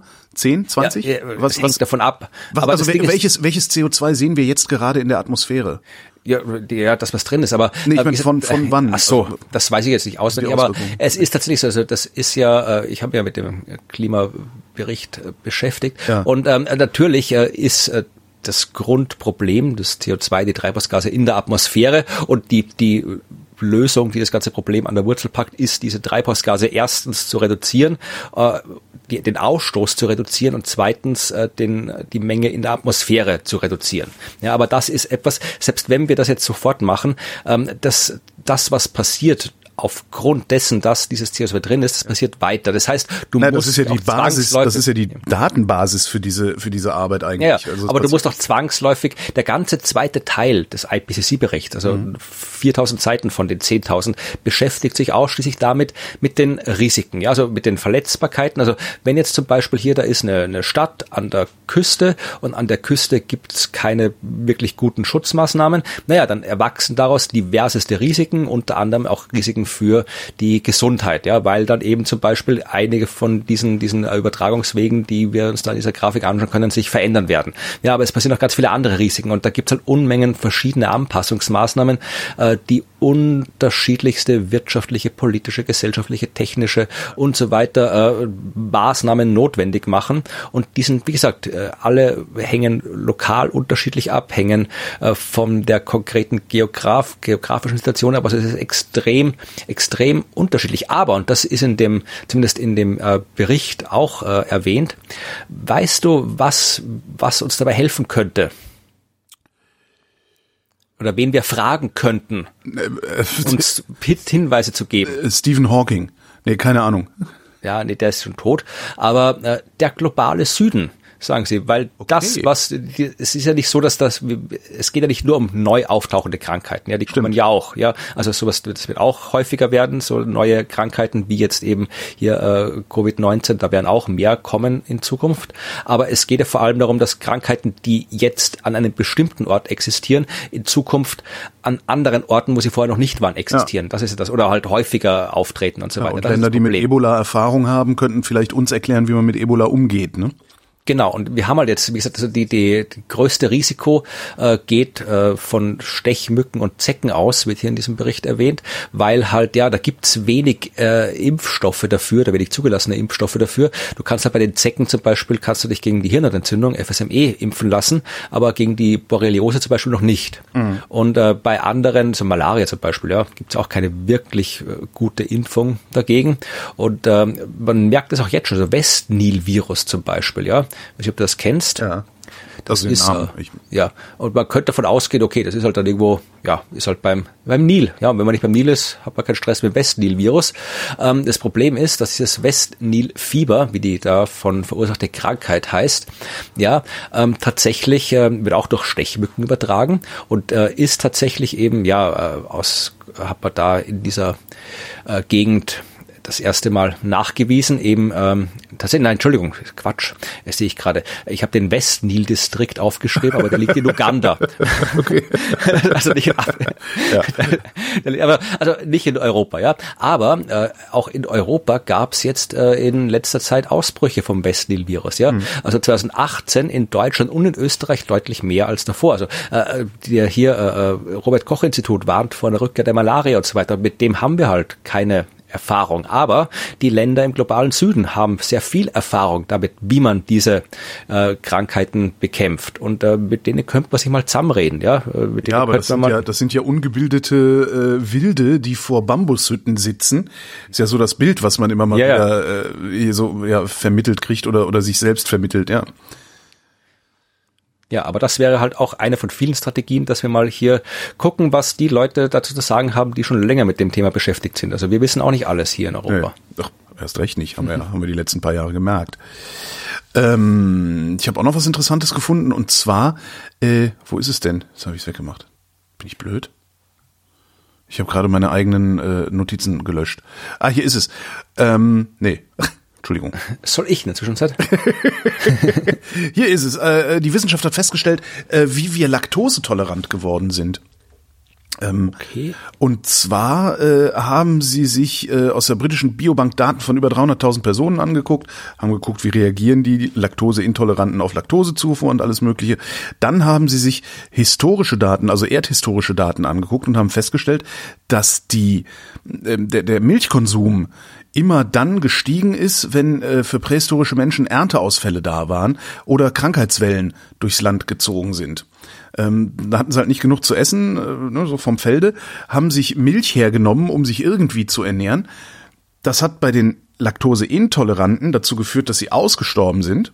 Ne, weil du, du bist sowieso schon, also du hast sowieso schon Dengue-Fieber und kriegst dann noch Durchfall, wenn du den nicht sowieso schon vom Dengue hast, ähm, dann, dann machst du es halt nicht lange. Und übrig geblieben sind dann eben über die Jahrhunderte, Jahrtausende, übrig geblieben sind halt die Leute, die nur ein bisschen laktoseintolerant waren und die haben sich dann halt weiter vermehrt. Okay, aber es sind ja gar nicht mal alle Menschen laktosetolerant. Richtig. Ja. Richtig. Also wahrscheinlich haben die nicht die Probleme gehabt. Also in Asien ist ja, glaube ich, sehr viel Laktoseintoleranz. Ne? Und ähm, ja, die haben nicht die Probleme gehabt. Und natürlich ist dann möglicherweise, das weiß ich jetzt nicht, stand da nicht bei, möglicherweise ist die heutige Laktoseintoleranz äh, hier in unseren Breiten wiederum eine Mutation. Ah ja. Könnte ich mir jetzt sehr gut vorstellen. Aber das, das sagen wir tatsächlich, äh, stand das da nicht drin. Das Beste zu dem Thema war dann, ähm, die habe ich irgendwo auf Twitter, war das eine Artikelüberschrift, 5000 Jahre Durchfall. Ja, das ist, äh, weiß ich, ich bin, ich bin laktosetolerant, aber, Ja, ich auch, aber komplett. aber auch, ich esse auch hauptsächlich vegan, also insofern hätte es das nicht gebraucht von der Evolution. Aber trotzdem danke. Wie also, ersetzt du Käse oder bist du nicht so ein Käsefan? Also das ist immer so mein nicht so größtes Käsefan, aber, aber es, es gibt mittlerweile auch sehr, sehr guten Analogkäse, weil es ist ja eigentlich auch nur Fett im Wesentlichen mit Geschmack Käse. Also das kann man irgendwie auch mit, mit äh, Bakterien und so weiter. Also ich habe jetzt schon, schon, schon, also für, für das, was sich auf das Brötchen legt, da gibt's wunderbare Ja, okay, Sorten so- mittlerweile. Wenn du jetzt wirklich sagst, du möchtest jetzt einen Blauschimmel-Käse Ja, genau, das ist perfekt so- 20 Jahre gereiften Parmesan, ja klar, das ist halt, äh, da, da, das ist eben so, wenn, wenn ich Käse esse, dann esse ich den halt nicht so einfach als, als Scheibe Käse auf ein Brötchen oder so tatsächlich. Kommt bei mir sehr selten vor, sondern wenn ich Käse esse, dann kaufe ich mir halt echt so, ja, den 20 Jahre alten gereiften Blauschimmelkäse äh, aus der Steiermark oder irgendwie sowas. Ja. ja. Aber das, da habe ich so- noch überhaupt nichts gefunden, was da auch nur ansatzweise rankommt. Ja. Und ich esse das wirklich unendlich gerne. Ja. Ja, also ich habe jetzt nicht so, ich esse ab, esse auch gern Käse an sich, aber es ist nicht so, dass ich jetzt so, dringend, ich kann auch darauf verzichten. Aber wie gesagt, so fürs Frühstücksbrötchen, so, da gibt es Mhm. genug Sorten, die man so drauflegt, auch irgendwie so, so Fake Parmesan zum Reiben äh, für, für die Nudeln. Äh, Ich habe auch so schon irgendwie so, was war das, glaube ich, irgendwie, war das irgendeine, Nuss, glaube ich, haben sie so Mozzarella, äh, Fake Mozzarella draus gemacht. Der passt auch wunderbar auf der Pizza und passt auch ja. sogar wunderbar, wenn du ihn einfach so mit ja, klassisch Tomaten, Basilikum, Olivenöl mhm. auf dem Brot funktioniert auch. Also das, das, das geht gut. Aber ich wollte eigentlich nicht über Käse sprechen. Ja, übrigens, sondern, äh, was noch interessant ist an dieser, an dieser hm. Laktosetoleranz, das ist ja eine Genvariante, die das macht und die äh, hat sich in Europa erst vor 3000 Jahren angefangen zu verbreiten. Also waren es wahrscheinlich eher 3000 Jahre Durchfall. Tja. Naja, wir waren gut, dass sie durchgehalten haben. Ja, äh, ich wollte eigentlich was auch über Essen und Toleranz erzählen. Essen und, und Toleranz. Ja, also Sollte sie, äh, ich rauche. genau. Nein, äh, es geht um Pflanzen, ja, Mais zum Beispiel, ja, oder Weizen, also einfach das Zeug, das wir halt brauchen, damit wir überleben können, das ja auch äh, ja durchaus unter der Klimakrise leidet. Ja, es wird heiß und deswegen kannst du die Pflanzen nicht mehr so gut anbauen, kriegst weniger Ertrag, äh, kann im schlimmsten Fall dann irgendwie zu Mangelernährung führen. Also wenn du dir anschaust, was im IPCC-Bericht prognostiziert wird äh, an Ernteausfällen und Verringerungen von Erntemengen und so weiter, dann wird das ist es nicht nicht unbedingt rosig. Also Deswegen ist es gut, wenn Menschen sich Gedanken machen, was man dagegen tun kann. Und äh, da gab es jetzt sehr interessante Forschung. Ähm, und zwar hat die mit Photosynthese zu tun. Ja, Photosynthese ist das, von dem Pflanzen leben. Ja. Sonnenlicht und äh, CO2 wird Zucker und Sauerstoff. Ich weiß nicht mehr, in welchem Film das war. Und überall diese Bäume, die rauben einem den ganzen Sauerstoff. ja, ja. genau. Nee, die rauben einem das Sonnenlicht. Und ähm, also das, das weiß man, ja. ja. Photosynthese, Licht äh, und, und wird äh, Energie quasi draus für die Pflanze. Es gibt aber, das, ich habe mich zwar auch mit Biologie beschäftigt, ich habe das auch in der Schule als Spezialfach gehabt, aber ja, auch schon lange her. Also es gibt unterschiedliche Arten von Photosynthese. Ja, also es gibt nicht nur die Photosynthese, sondern es gibt mhm. verschiedene Arten von Photosynthese. Und äh, die meisten Pflanzen, unter anderem eben auch das äh, Mais zum Beispiel, ja, nutzen C4 Photosynthese. Mhm. Ja, das ist so das Getreide macht es. Das heißt, ähm, die nehmen sich einfach das CO2, was sie aufnehmen, behalten das in ihrer Zelle und verarbeiten das dann dort. Und das äh, läuft auch bei Hitze. Also auch wenn es heiß ist, dann läuft diese Photosynthese trotzdem. Es muss aber genug Wasser da sein. Mhm. Wenn nicht genug Wasser da ist, funktioniert das nicht. Scheiße. Und prinzipiell ist das gut für die Landwirtschaft. Ja, also wenn es heiß ist und dann produziert der weiter hier irgendwie die Pflanze Zucker und äh, wächst halt und macht halt das, was die Pflanze machen soll, ist es gut. Wenn du das aber nicht mehr bewässern kannst und die Pflanze das dann nicht mehr machen kann, dann ist das schlecht. Jetzt gibt es aber auch andere Photosynthesemechanismen, unter anderem die Agave, ja, die wir vom mhm. Tequila kennen. Und wie ich auch übrigens im Infinite Monkey Cage gelernt habe, äh, Agaven werden von äh, Fledermäusen bestäubt. Ah, ähm, okay. Ja. Gut, aber das hat da nichts zu tun. Ich wollte ja, es nachbringen, weil ja, ich es überrascht war. Super interessant, ja. ja. Aber die Agave, die wohnt in der, die lebt in der Wüste.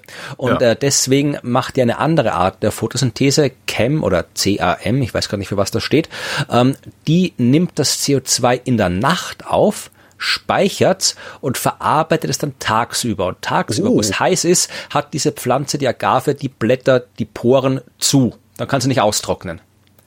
Das heißt, äh, das lässt sich das, das, das muss sich doch irgendwie äh, simulieren und äh, technisch ja, ausnutzen lassen. Genau. Also das ist jedenfalls irgendwelche, die das, äh, diese Pflanzen, die das nutzen, die können halt in Dürre sehr gut äh, überleben, aber äh, können, wenn es in der Dürre dann auch nicht mehr so gut photosynthetisieren. Das heißt, da ist der Ertrag nicht so groß. So, ähm, das Problem ist, äh, wenn du jetzt einfach, das könnte man ja gentechnisch machen, diese Kammphotosynthese in die äh, Getreidepflanzen reinbastelst, mhm. ja, dann wären diese Getreide dann zwar eben auch dürreresistent, aber würden weniger Ertrag liefern. Das ist zwar immer noch besser als nix, aber wir brauchen ja eher mehr Ertrag in Zukunft als weniger, wenn man sich anschaut, wie das Bevölkerungswachstum aussieht. Mhm. Aber und da kommt jetzt. Es gibt eine Pflanze, und die hat man nicht mal erfinden müssen, die war schon ganz von selbst da, die kann beides. Die kann von Natur aus beides. Und meiner äh, ausführlichen Recherche vorhin, die ungefähr zwei Minuten gedauert hat, ist das die Mehr einzige, gucke. Also. ist das die einzige Pflanze, die das kann. Die einzige Pflanze in der Lage ist, je nachdem, wie es draußen gerade ist, zwischen C4-Photosynthese und CAM-Photosynthese hin und her zu schalten. Das ist ja super praktisch. Was ist es denn? Äh, ich weiß nicht, ob du das kennst, der Portulak. Nee. Portulak wächst auch bei uns. Also wenn man sich so Bilder anschaut von Portulak, dann schaut das aus wie so, so, so grünes Geräuch, das so am Boden wächst und wo man sich denkt, äh, Auch das, das Zeug, gepflegt ja, hier. Ja. ja. Aber das ist, war schon in der Antike schon eine wichtige, äh, ja, so Wildgemüse das ist eigentlich eine wichtige mhm. Pflanze, also zum Essen, als Kräuter, als Heilpflanze und so weiter, ist dann irgendwie so ein bisschen in äh, Vergessenheit geraten. Aber ja, kann man, kann man immer noch essen. Das, wenn man sich ein bisschen anschaut, umschaut im Internet, findet man jede Menge Portulak-Rezepte. Kannst du zum Beispiel, du kannst das als Salat nehmen, du kannst hier, kannst das blanchieren, du kannst das wie Spinat verwenden, du kannst das mit Parmesan überbacken, du kannst ähm, ein Pesto draus machen. Also Portulak, ich habe es noch nie gegessen, wissentlich zumindest noch nicht gegessen, aber kann man machen. Und ähm, jetzt haben sich eben diese ForscherInnen von der Uni Yale äh, diesen Portulak genau angeschaut, weil sie eben ähm, tatsächlich schauen wollen, wie man das dann eben tatsächlich weiterverwenden kann. Also man muss zuerst mal verstehen, wie der Portulak das genau macht. Das hat ja. man sich im Detail letzten Detail bis jetzt noch nicht angeschaut. Und das haben jetzt eben die, diese Leute von der Uni Yale gemacht. Die haben jetzt wirklich geschaut, wie, wie, wie hängen denn diese beiden Photosynthesewege zusammen? Weil das sind ja auch alles hier äh, molekulare Stoffwechselwege, da müssen welche Proteine und Moleküle hin und her geschoben werden, dass alles funktioniert. Und tatsächlich äh, ist es nicht so, dass der jetzt irgendwie so im linken Blatt hat er das eine System und im rechten Blatt das andere Werk und äh, je nachdem, wie das Wetter gerade ist, wird ein Hebel umgelegt und dann kommt mal die Energie mal von links und mal von rechts, jetzt vereinfacht mhm. gesagt, sondern das ist wirklich, sagen sie, erstaunlich eng verwoben. Das heißt, also die, da werden teilweise die gleichen äh, molekularen Stoffwechselwege verwendet für die beiden Arten der Photosynthese und so weiter. Aber, und das haben sie jetzt eben durch diese neue Untersuchung geschafft, sie haben jetzt das ganze Werk im Computermodell nachbauen können. Na, immerhin. ja. ja.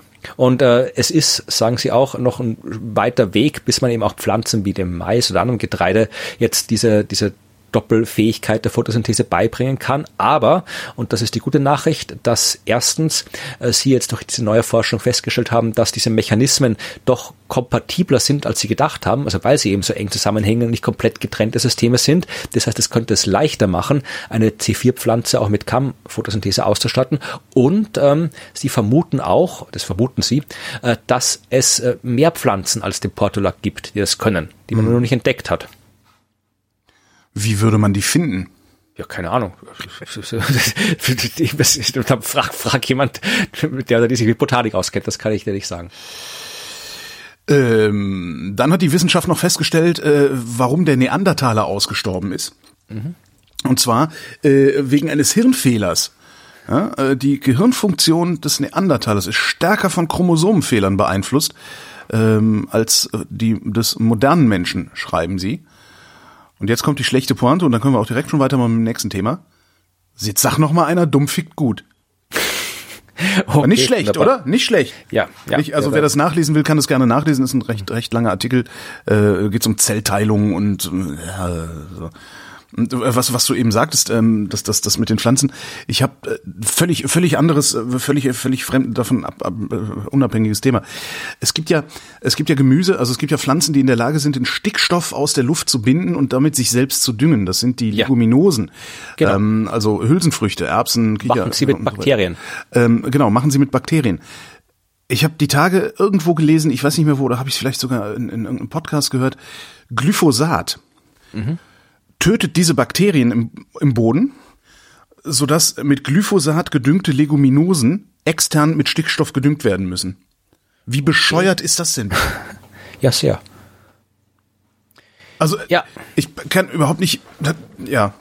Also ich kann das jetzt nicht, ich nehme an, das wird schon stimmen, was du sagst. Aber, ich, äh, ja, oder aber was, was, was mich halt an der, an der öffentlichen Debatte über Glyphosat immer so irritiert hat, war, dass die sich halt ausschließlich, zumindest in meiner Wahrnehmung, und wirklich mhm. nur die öffentliche Debatte, nicht die, die wissenschaftliche Debatte, sondern wirklich das, was in den Medien, im Boulevard und so weiter passiert ist, in den sozialen Medien. Ausschließlich die, GMO, ne? Ja. Nein, nein, dass die sich ausschließt oder nicht ausschließt, dass sich sehr, sehr stark darauf konzentriert hat, Glyphosat ist krebserregend, Glyphosat ist schlecht für den Menschen. Und dann hat die Wissenschaft gesagt, nein, ist sie gar nicht. Also schon auch, aber es ist so gut wie alles krebserregend. Aber äh, das ist ja schon, natürlich ist ein relevanter Punkt. Also das Zeug, was ich aufs, auf die Pflanzen spritze, die ich esse, das sollte idealerweise nicht krebserregend sein. Aber jetzt damit zu sagen, äh, Glyphosat ist nicht mehr krebserregend als irgendwie ganz viel anderes Zeugs. Irgendwie DDT. Immer so, nein, aber ich gerade irgendwie so, so irgendwie äh, Speck oder sowas, gebratener Speck war ja. immer so das klassische Beispiel. Ja, äh, das ist eh gut zu wissen und gut wirklich, so jetzt ohne Witz äh, gut, dass es erforscht wurde, aber bei weitem noch nicht anderes, weil es geht ja auch darum, was macht das Glyphosat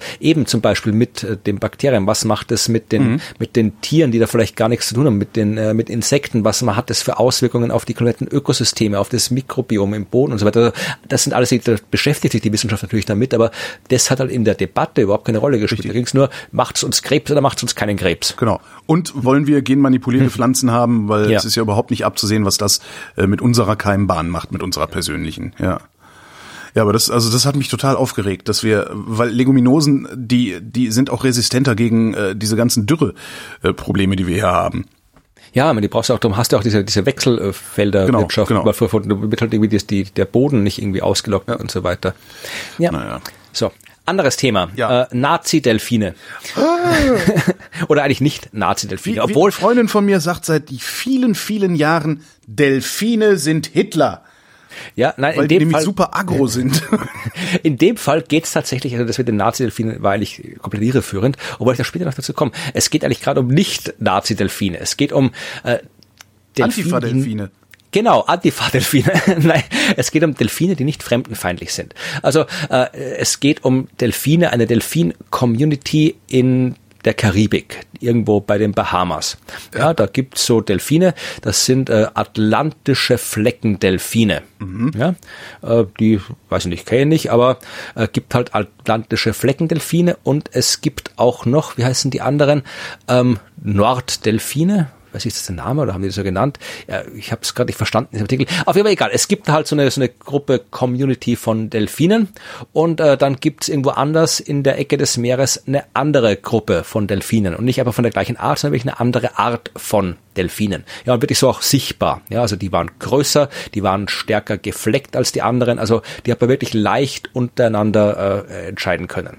Und jetzt hat aber sich ähm, so eine die Gruppe, also das, was, was so hier in der Erzählung der diversen Spinner und Pegida und Linke ja. der Leute 2015 passiert ist, ja, die sind eingewandert, genau. die Delfine, in Massen, ja.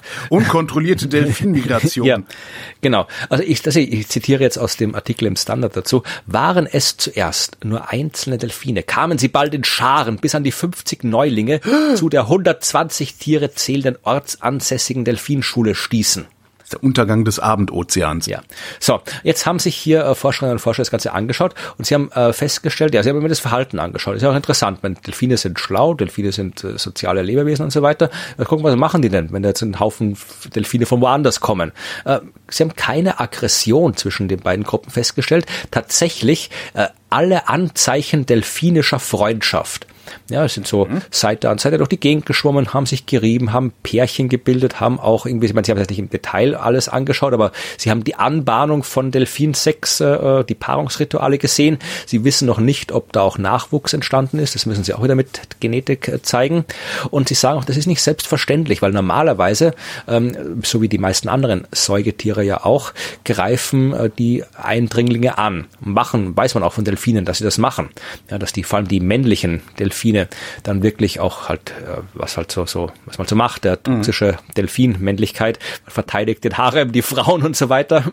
Aber in dem Fall äh, haben sie tatsächlich gesagt, ähm, ich zitiere wieder hier äh, die Forscherin Denea Garcia, man würde meinen, die Bimini-Männchen sollten die Neulinge ablehnen, weil sie Konkurrenten um die Weibchen sind. Ja. Aber tun sie nicht. Äh, die männlichen Norddelfine wurden von den Bimini-Männchen beinahe enthusiastisch begrüßt. Bald sah das Team Männchen, die gemeinsam tauchten, ihre Flossen aneinander rieben, miteinander in der eigentlich für Mütter und Kälber typischen Position schwammen und sich paarten. Also ja, da ging's, ja, man weiß nicht genau, warum das gerade bei denen so ist. Ey, Saufkumpanen! ja, also ich habe das einerseits einerseits finde ich diese Forschung interessant, weil ja, Delfine sind interessant ja. und ich, das ist immer interessant, wenn man wirklich so, der halt äh, Tiere beobachten kann, erforschen kann, die hat wirklich, wirklich. Nicht, also jetzt nicht so, so intelligent, wie man sagt, ja, mein Hund versteht jedes Wort intelligent, sondern halt, wo du wirklich sagst, okay, die, die, also so Gorilla, Schimpansen, Intelligenz, wo du wirklich siehst, okay, da ist nicht weit bis zu uns von denen, ja. ja. Ähm, das, ist, das ist immer interessant, wenn Forschung sich damit beschäftigt. Äh, was ich dann auch immer interessant finde, ist die ja quasi zwangsläufige Anthropomorphisierung, mhm. die da äh, stattfindet, wenn man jetzt zum Beispiel hier journalistisch und so wie wir halt da publizistisch damit umgehen. Ich weiß nicht, und vielleicht haben wir auch da jemanden in der Hörerschaft, der die uns das sagen kann, wie man sich davor schützt, wenn man selbst diese Forschung betreibt. Also wie macht man das, dass man Ach so, nicht da zu glauben, dass der Delfin den ganzen Tag lächelt, nur weil er so aussieht, als würde er lächeln. Zum, zum Beispiel oder, oder halt mhm. in diese Aktivität, weil die Überschrift des Artikels karibische Delfine sind nicht fremdenfeindlich. Ja, äh, ist okay, kann man durchaus, ist jetzt keine falsche Überschrift, aber wie, wie ich dann hier mit den mit mit äh, Nazi-Delfinen und genau. Pegida, das war natürlich alles Quatsch, was ich erzählt habe. Ja, aber äh, wenn man schon diese diese diese Interpretation macht, ja okay, normalerweise verteidigen die mögen keine Fremden, aber die mögen anscheinend Fremden. Das, was ist da, warum, was ist da los mit denen? Mhm. Wenn man schon, das ist schon wieder eine sehr menschliche Zuschreibung. Man könnte es genauso gut. Vielleicht vielleicht ist die eine Gruppe der Delfine, vielleicht ist das irgendwie Österreich und die andere Deutschland, so in den 30er Jahren. Da waren auch, waren auch links wie rechts der Grenze waren Nazis, aber die haben sich nur gefreut, wie die Deutschen gekommen sind. Ja, hey, cool. Stimmt, kann sein, dass trotzdem Nazi-Delfine sind, genau. Das ist ja jetzt gemeinsam gegen irgendwie Genau, also vorgehen, ja. wie gesagt, ja. das so meine ich, meine ich jetzt nicht ernst natürlich, aber nee, klar. wie gesagt, äh, wie, wie, wie, wie, wie schützt man sich in dieser Art der Forschung, wo was mit so menschenähnlichen vom Verhalten her Lebewesen zu tun hat, ja. davor das objektiv zu erforschen, ohne das halt zu vermenschlichen? Also wie macht man das? Sehr gute Frage, ja. Wie macht man das? Nein, du kannst es ja Die Antwort nur, bitte, bevor die Nazi-Delfine die Herrschaft genau, übernehmen. Du kannst, zusammen mit den Bärtierchen vom Monde. genau. Äh, du kannst es ja im Grunde nur über die Daten machen. Also dass ja. du einfach sagst, so wir beobachten ein bestimmtes Verhalten in so und so einer Häufung ähm, und erwarten darum, dass dieses Verhalten da hinten auch stattfindet. Wenn es nicht stattfindet, gucken wir, was sind die Unterschiede oder so. Ja, eh, aber auch bei aber, dem Verhalten, wenn ist ja wenn du sagst, die schwimmen hier Flosse an Flosse durch die Gegend. Ja. Äh, woher weiß man, wie man das interpretiert? Das, das wirklich Händchen halten ist. Ja. ja. Also ich, ich behaupte nicht, dass sie die Forschung sich das ausdenkt. Die wird schon wissen, was sie tut. Ich hab, ich bin halt nur nicht Teil dieser Forschung. Darum wollte ich mal wissen, ob mir jemand das erklären kann. Ja, vielleicht haben wir ja Biologen und Biologinnen hier. Ja. Wäre ja doch mal ganz interessant. US-amerikanische WissenschaftlerInnen haben festgestellt, dass der Glaube an Verschwörungserzählungen über die Zeit nicht zugenommen hat. Die haben sich äh, Daten angeguckt, ähm, die teilweise, also Umfragedaten, wie sehr glauben sie an folgende Verschwörung, ist interessant, was sie so gefragt haben, im Wesentlichen US. Ähm, Humans have made contact with aliens and this fact has been deliberately hidden from the public. ähm, wie da die Zustimmungswerte sind und wie sich die Zustimmungswerte zu solchen Sachen, ähm, do you believe the government adds fluoride to to our water supply not for dental health reasons, but for other more sinister reasons or not. Also solche Sachen haben sie abgefragt. Um, a powerful family, the Rothschilds, through their wealth controls government wars and many countries' economies. The AIDS virus was created and spread around the world on purpose by a secret organization. Da haben sich halt die Zustimmungswerte angeguckt, was es da so gibt bei insgesamt 50 Dingern, äh, sogar mehr als 50 Dingern. Und ein Teil der Daten, die sie hatten, ähm, ging zurück bis ins Jahr 1966, was ziemlich lang ist. Ja, und sie haben halt gesehen. Gab es da nicht mal einen Mondlandungsleugner? Gab es da nicht mal Mondlandungsleugner? ah, Mondlandungsleugner haben sie auch drin. Warte mal eben, wo war denn hier Moon, Moon Osama Bin Laden, Donald Trump? Äh, Global Warming is a Hoax, minus 18% Zustimmungswerte. Ähm, O.J. Simpson, ich sehe die Mondlandung gerade nicht in der Liste. Es ist eine lange Liste und die Schrift ist klein. Humans made contact with aliens and this fact has been deliberately hidden from the public. Zustimmungsrate hoch um 10 Punkte.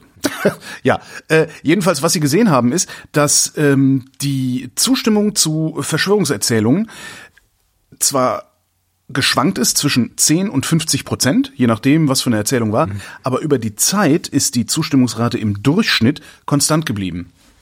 Das heißt, es hat sich nur innerhalb dieser Verschwörungserzählungen verschoben. Das so vor 20 Jahren haben mehr Leute an die Mondlandung geglaubt. Heute glauben mehr Leute, dass 5G eigentlich krank macht, aber das unterdrückt wird, äh, dieses Wissen.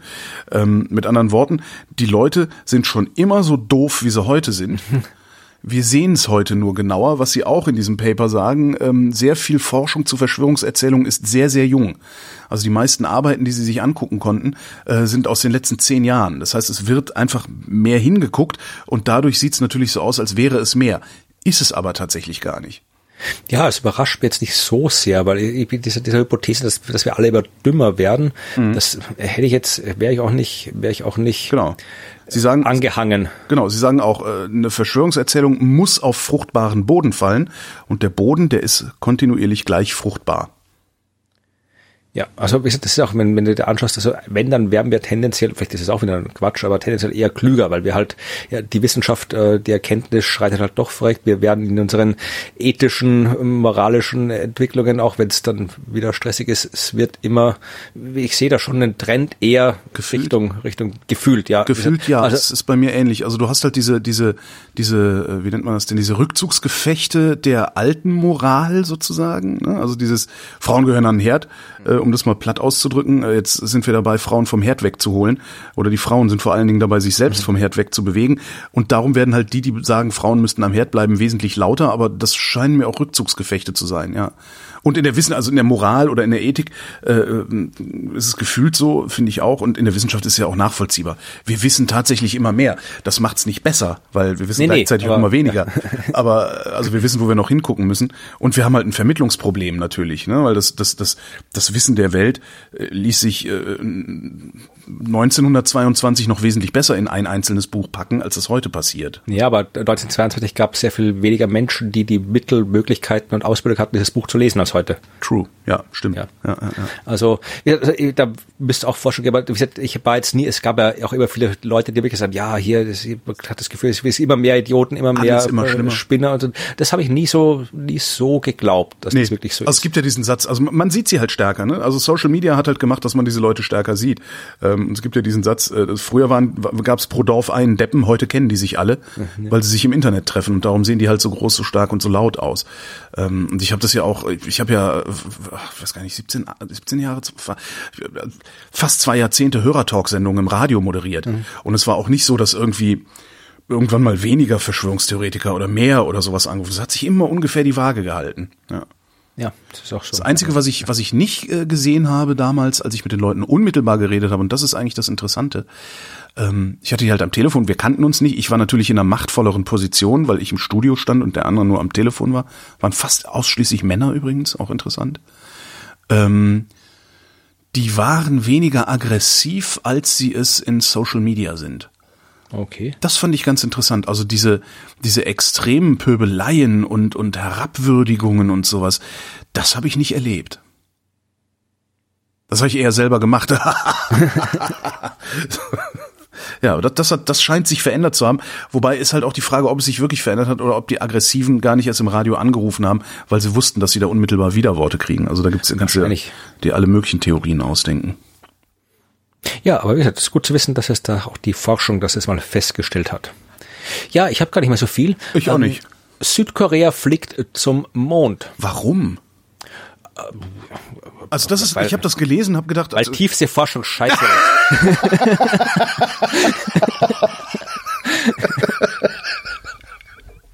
Ich habe die Überschrift gelesen, habe gedacht, das nehme ich, nehme ich das mit, frag Florian nochmal, weil ich verstehe immer nicht, warum, warum macht Südkorea das alleine? Warum weißt du, also warum bündeln wir nicht unsere Kräfte und machen große Projekte, statt irgendwie jeder schießt so eine Rakete zum Mond, demnächst schießt noch Bayern eine Rakete zum Mond.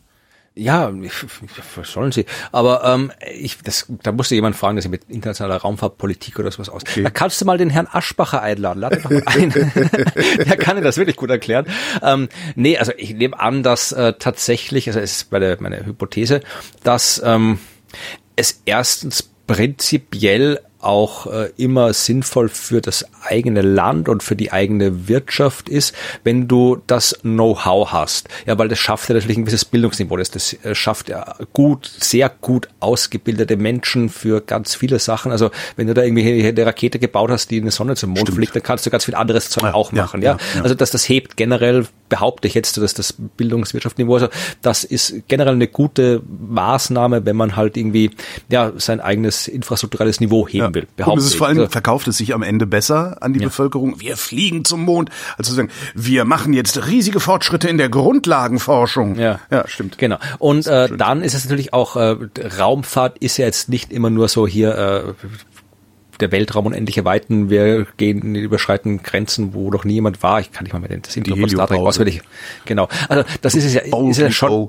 Ja, wenn No Man Has Gone Before, genau. Aber das ist ja nicht immer das. Es ganz oft ist ja Raumfahrt auch, wir schmeißen hier einen Satellit hoch, der Fernsehen zurückschickt oder der hier Wetterberichte macht oder sonst irgendwas. Das ist ja durchaus auch Alltagstechnik, ja. Oder halt, äh, und da lohnt es sich schon auch, sieht man ja jetzt auch, wenn du halt nicht äh, von allen anderen abhängig bist, ja. Also wenn jetzt, wenn wir jetzt immer noch zum Beispiel nur das amerikanische GPS-Netzwerk hätten oder das mhm. russische, noch schlimmer, nur das russische GLONASS äh, hätten, ja, dann wäre es blöd. Ja, drum hat man eben auch das äh, europäische GPS-Netzwerk, drum macht bald seine eigenen Sachen, damit bald ein bisschen ja, breiter gestreut ist, wenn dann mal aus dieser Gemeinschaft einer rausfällt. Ja, das siehst du das auch bei der Mars-Mission, die europäisch-russisch war, naja, und jetzt äh, die, die steht jetzt auf der Kippe.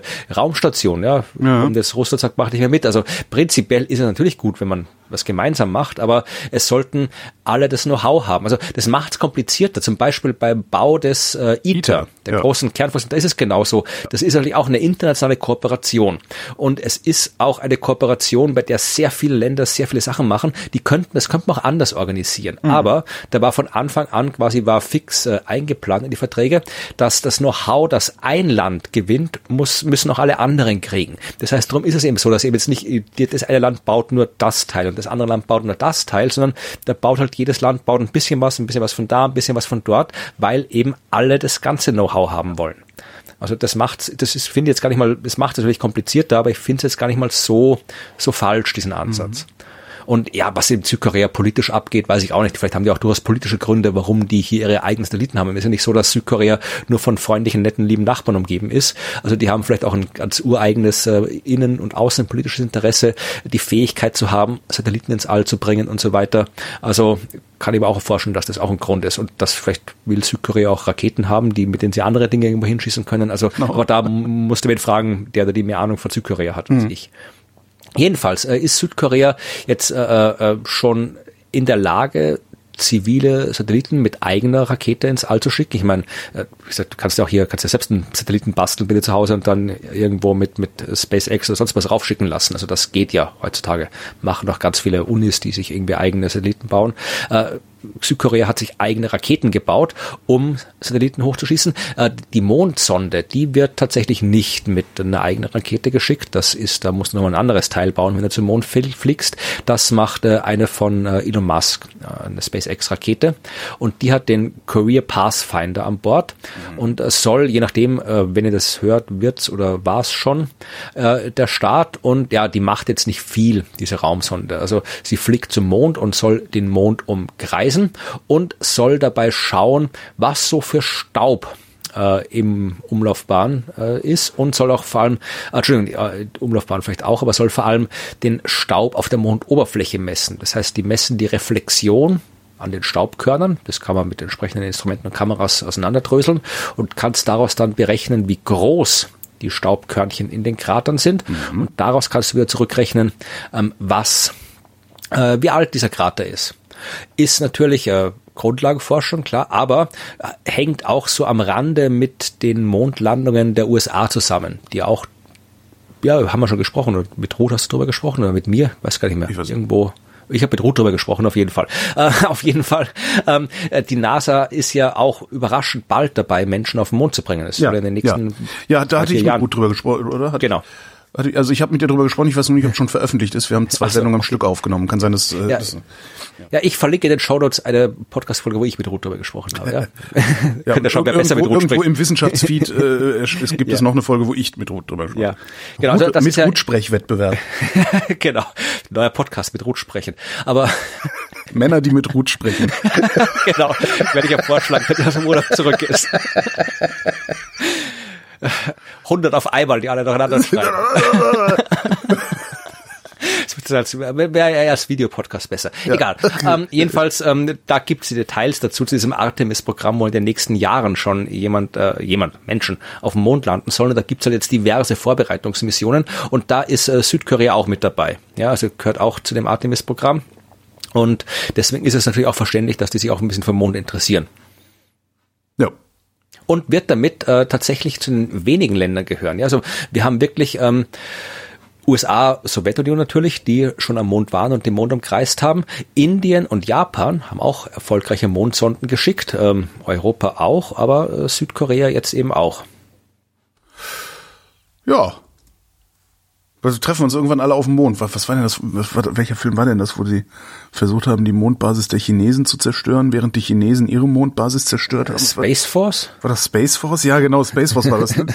oder oder der For, ne, For All Mankind waren die Russen. Das muss Space Force gewesen sein, ja. Und das war eine sehr tragische Sache. Naja.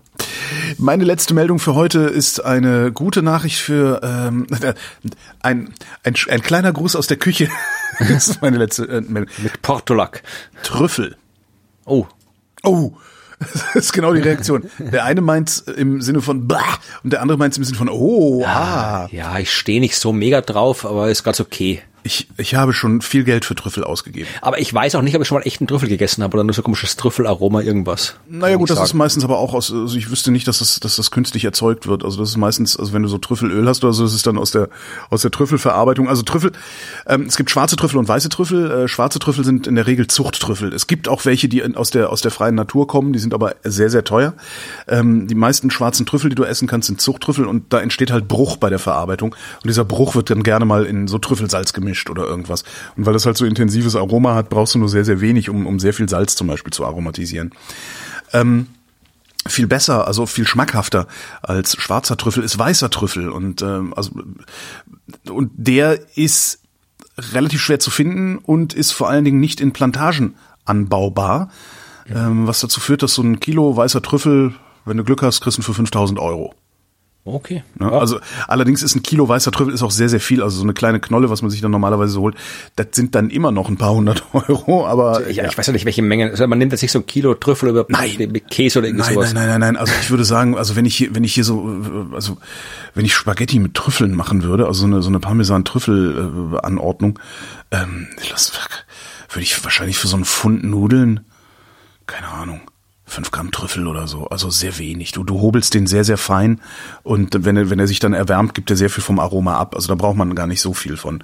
Ähm, jetzt ist es allerdings äh, französischen WissenschaftlerInnen gelungen, weiße Trüffel zu züchten und zwar eher per Zufall.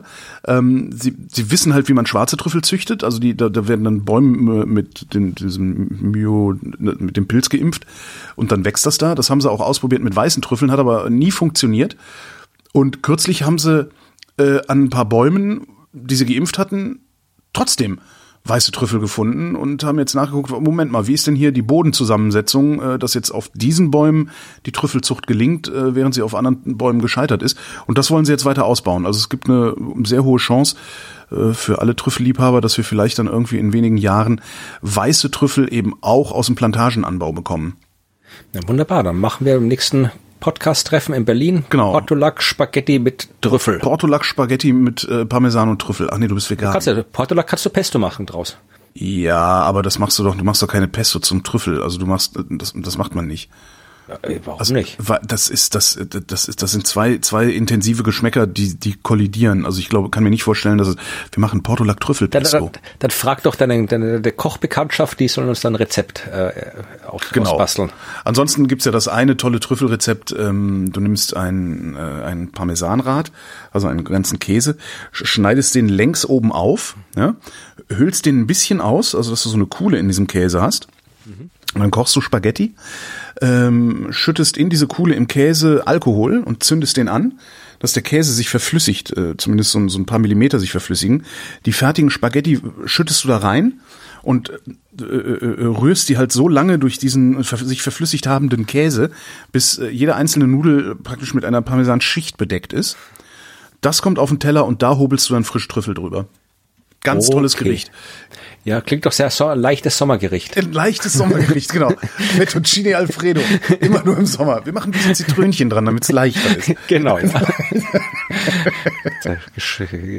Käse für Leib, ja. Ja gut, deshalb können wir auch im Winter treffen. Aber machen wir Käsefondue mit Trüffel. Käsefondue mit Trüffel. Ja, kann man auch machen. Ja, ich, ich, ich rede deswegen Quatsch, weil ich keine Themen mehr habe. Ah ja, ich auch nicht. Dann beenden wir doch einfach die Sendung, bevor das hier noch peinlicher ja. wird für alle Beteiligten. Wunderbar, sie, machen wir das. Die Hörerschaft sich, was, was, was, warum, warum franzt das denn da hinten? Warum ist diese Sendung am Ende immer so struppig? Das können wir euch erklären, weil wir uns vorher nicht absprechen. Genau. Florian Freistetter, vielen Dank. Vielen Dank, Holger. Und euch vielen Dank für die Aufmerksamkeit.